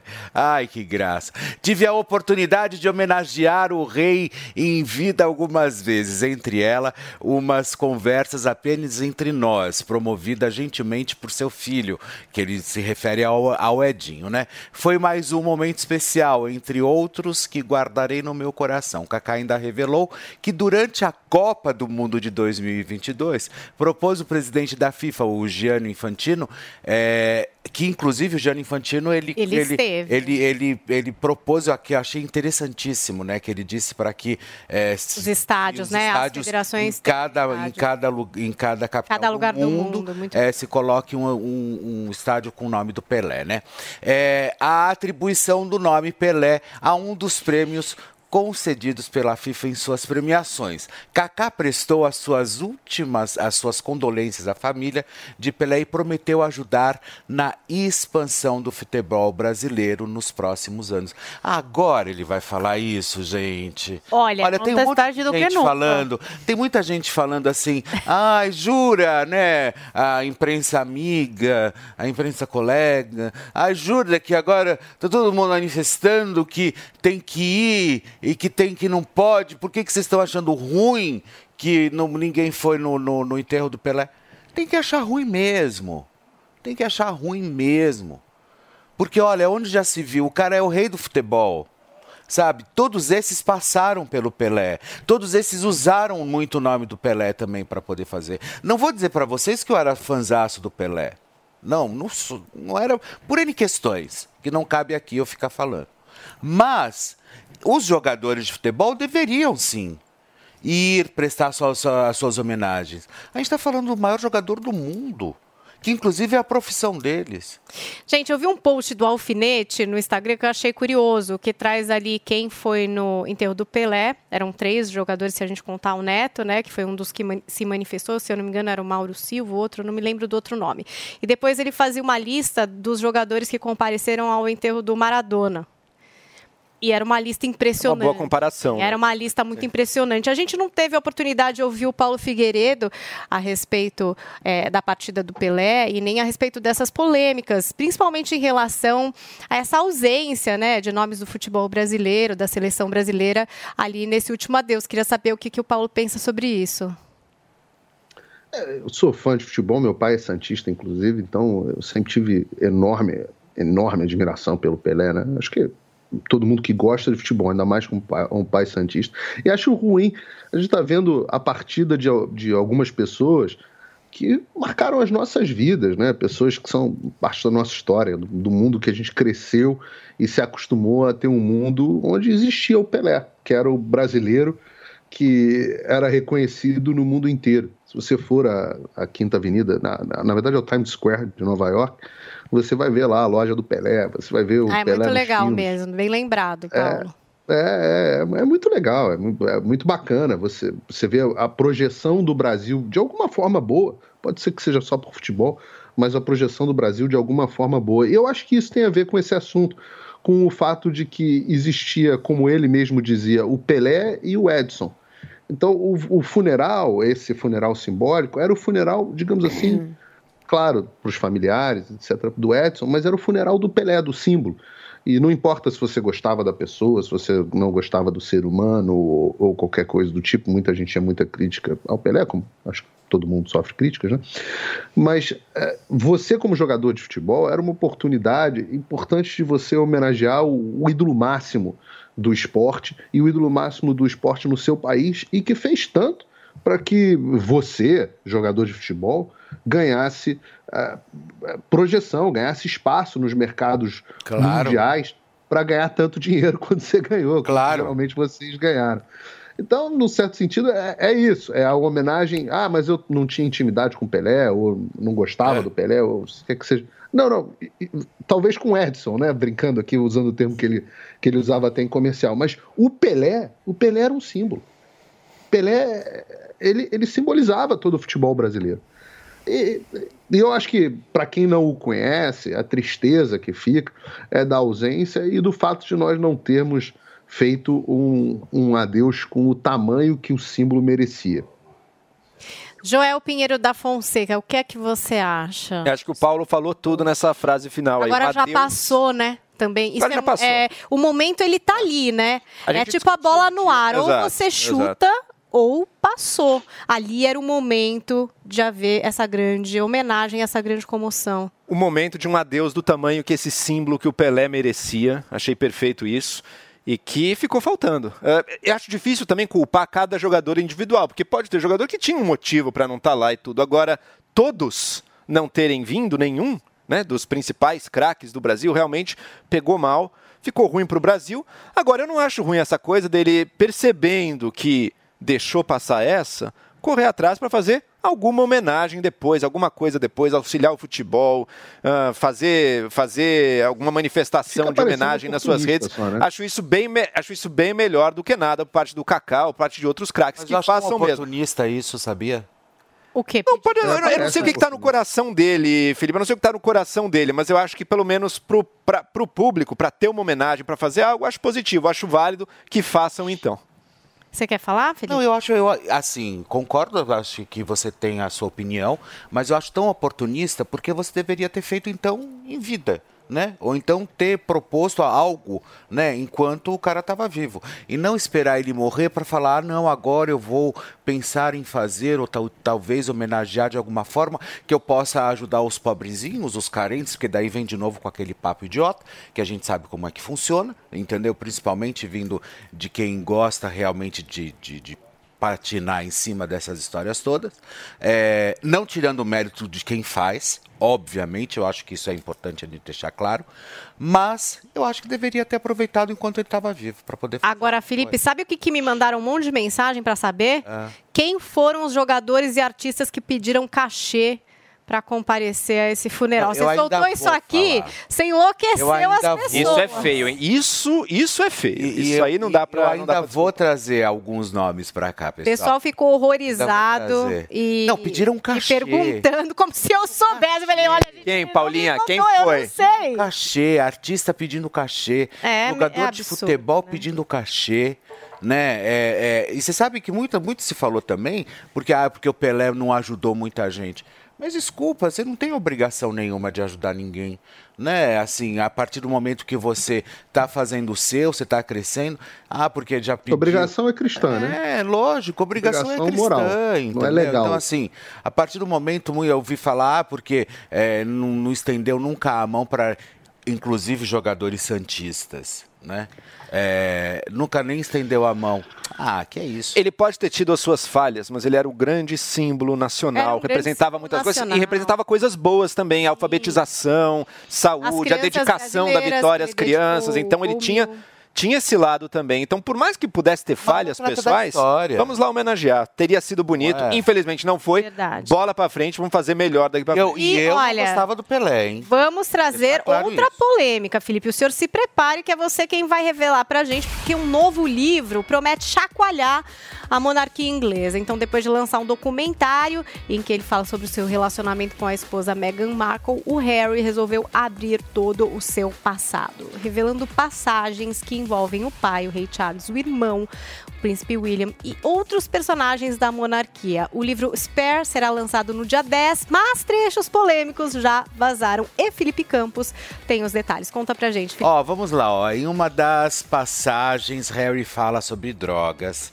Olha só, gente. Conta que em uma viagem de caça, quando tinha apenas 17 anos, uma pessoa que Harry não especificou quem foi, ofereceu cocaína e o príncipe cheirou ou então usou a droga aos 17 anos, né? É, qualquer coisa que alterasse a ordem é, pré-estabelecida aceitou a droga. Olha, claro que eu cheirei, isso são frases do Harry, né? Claro que eu cheirei cocaína naquela época, na casa de uma pessoa durante um fim de semana de caça. É, me ofereceram uma carreirinha e desde então eu consumi mais algumas vezes, ou seja, ele ficou bem louco. O Duque Rapidinho, Mas peraí, as segura. pessoas estavam cobrando isso dele, porque ele. Porque o cara vem falar é sobre o, isso. que- É, o Duque Vai, vamos lá. Co- Olha, Calma. Não, é, eu, eu vou fazer um corte pra me despedir do pessoal que tá acompanhando o Morning no Rádio 1154. Vocês ficaram com essas aspas aí do príncipe Harry que tá tocando fogo na monarquia lá na Inglaterra. Só que aqui na Jovem Pan News a gente continua com essa fofoca porque ele falou muito mais coisa, né, Felipe? Então, daí ele segue o seguinte: o Duque de Sussex, esse pessoal, disse o seguinte: que ele passou 10 anos nas Forças Armadas do Reino Unido, período na qual ele fez duas incursões no Afeganistão, na época dominado pelos Estados Unidos. Acho que vocês lembram dessa fase, né? Que tentavam expulsar o Talibã do poder junto dos países aliados, né?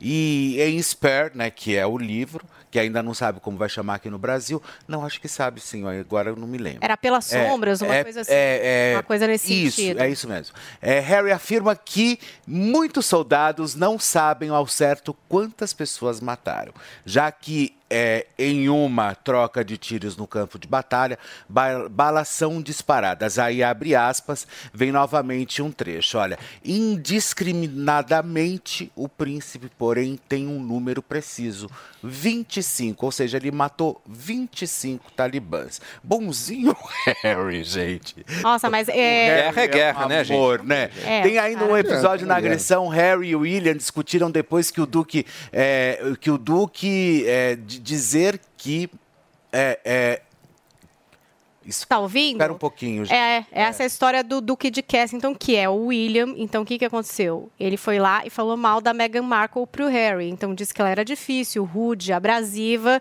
E daí, o que aconteceu é que eles começaram a gritar, aquela discussão entre irmãos que acabou esquentando, esquentando bastante. E aí, no meio dessa discussão, eles meio se atracaram fisicamente e o Harry acabou caindo em cima de uma tigela de um cachorrinho, gente, e ficou ferido. Então deu esse BO. Depois o William voltou, pediu desculpas e ficou meio por aí, mas eles já partiram para vias de fato por causa da questão Sabe da que Meghan um Markle. grande amigo, inclusive Rodrigo Zanetti, está sempre ligado aqui. Ele trabalha num tabloide lá em Londres e ele cuida justamente dessa editoria dos porões ali da Família do- real. da família real do Palácio de Buckingham. E você sabe que já é quase que anunciado a separação, né, dos dois. De Harry e Meghan Markle. Acabaram de fazer documentário é, juntinhos, Então, na verdade, acontece o seguinte: eles estão, pessoal, ele está passando por uma fase emocional bem esquisita. E aí ele foi pedir arrego pro pai e pro irmão. Hum, vamos aguardar, E né? muitos não sabem se é, o príncipe Charles assume aí em maio. Eu acho que isso é veneninho da família real, não Vamos pode ser, não? aguardar. Tem muita fofoca nessa família, que tem uma série maravilhosa que chama The Crown, onde você vai se apaixonar por Betinha, que é a minha preferida dessa família, que infelizmente já nos deixou. O pessoal participou aqui da nossa hashtag. Vamos conferir o tweet de hoje. Gente, o nosso departamento de charts digitais e memes está ligado e fez a sexta de paz e amor no Morning Show. Terminamos a semana com chave de ouro. Criamos o Jô Paulo ou o Pau Jô, você escolhe Por como favor, preferir. gente, São daí. os amigos. Olha aí a camiseta, olha toda essa arte maravilhosa do tiozão que sempre tá com a gente aqui no Morning Show. Queria agradecer a presença do Paulo Figueiredo de volta ao lar aqui com a gente no Morning. Obrigada, Paulo. Eu que agradeço. Sempre bom estar aqui com vocês. Saudade de todos. E do Joel Tiozão. também. Bom te ver por aqui, Joel. Nossa, que mais vezes. bonitos. Qual é o shipper que vocês gostaram mais? Acho que Jô Eu Paulo é melhor. Jô Paulo. É. O outro não me soou bem. né? É, pegou- ficou meio uma coisa estranha, né? É melhor Jô É. Paulo. Eu gostei de Pau Jô. Você, é óbvio.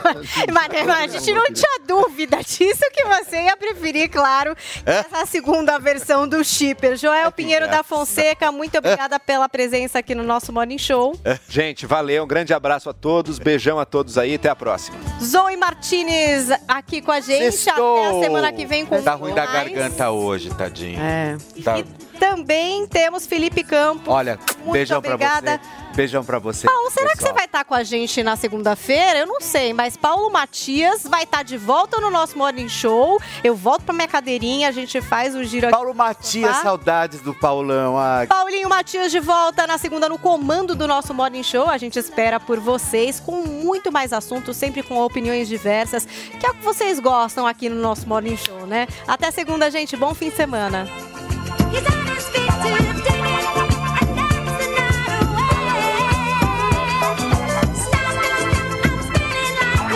A opinião dos nossos comentaristas não reflete necessariamente a opinião do Grupo Jovem Pan de Comunicação. Realização Jovem Pan News.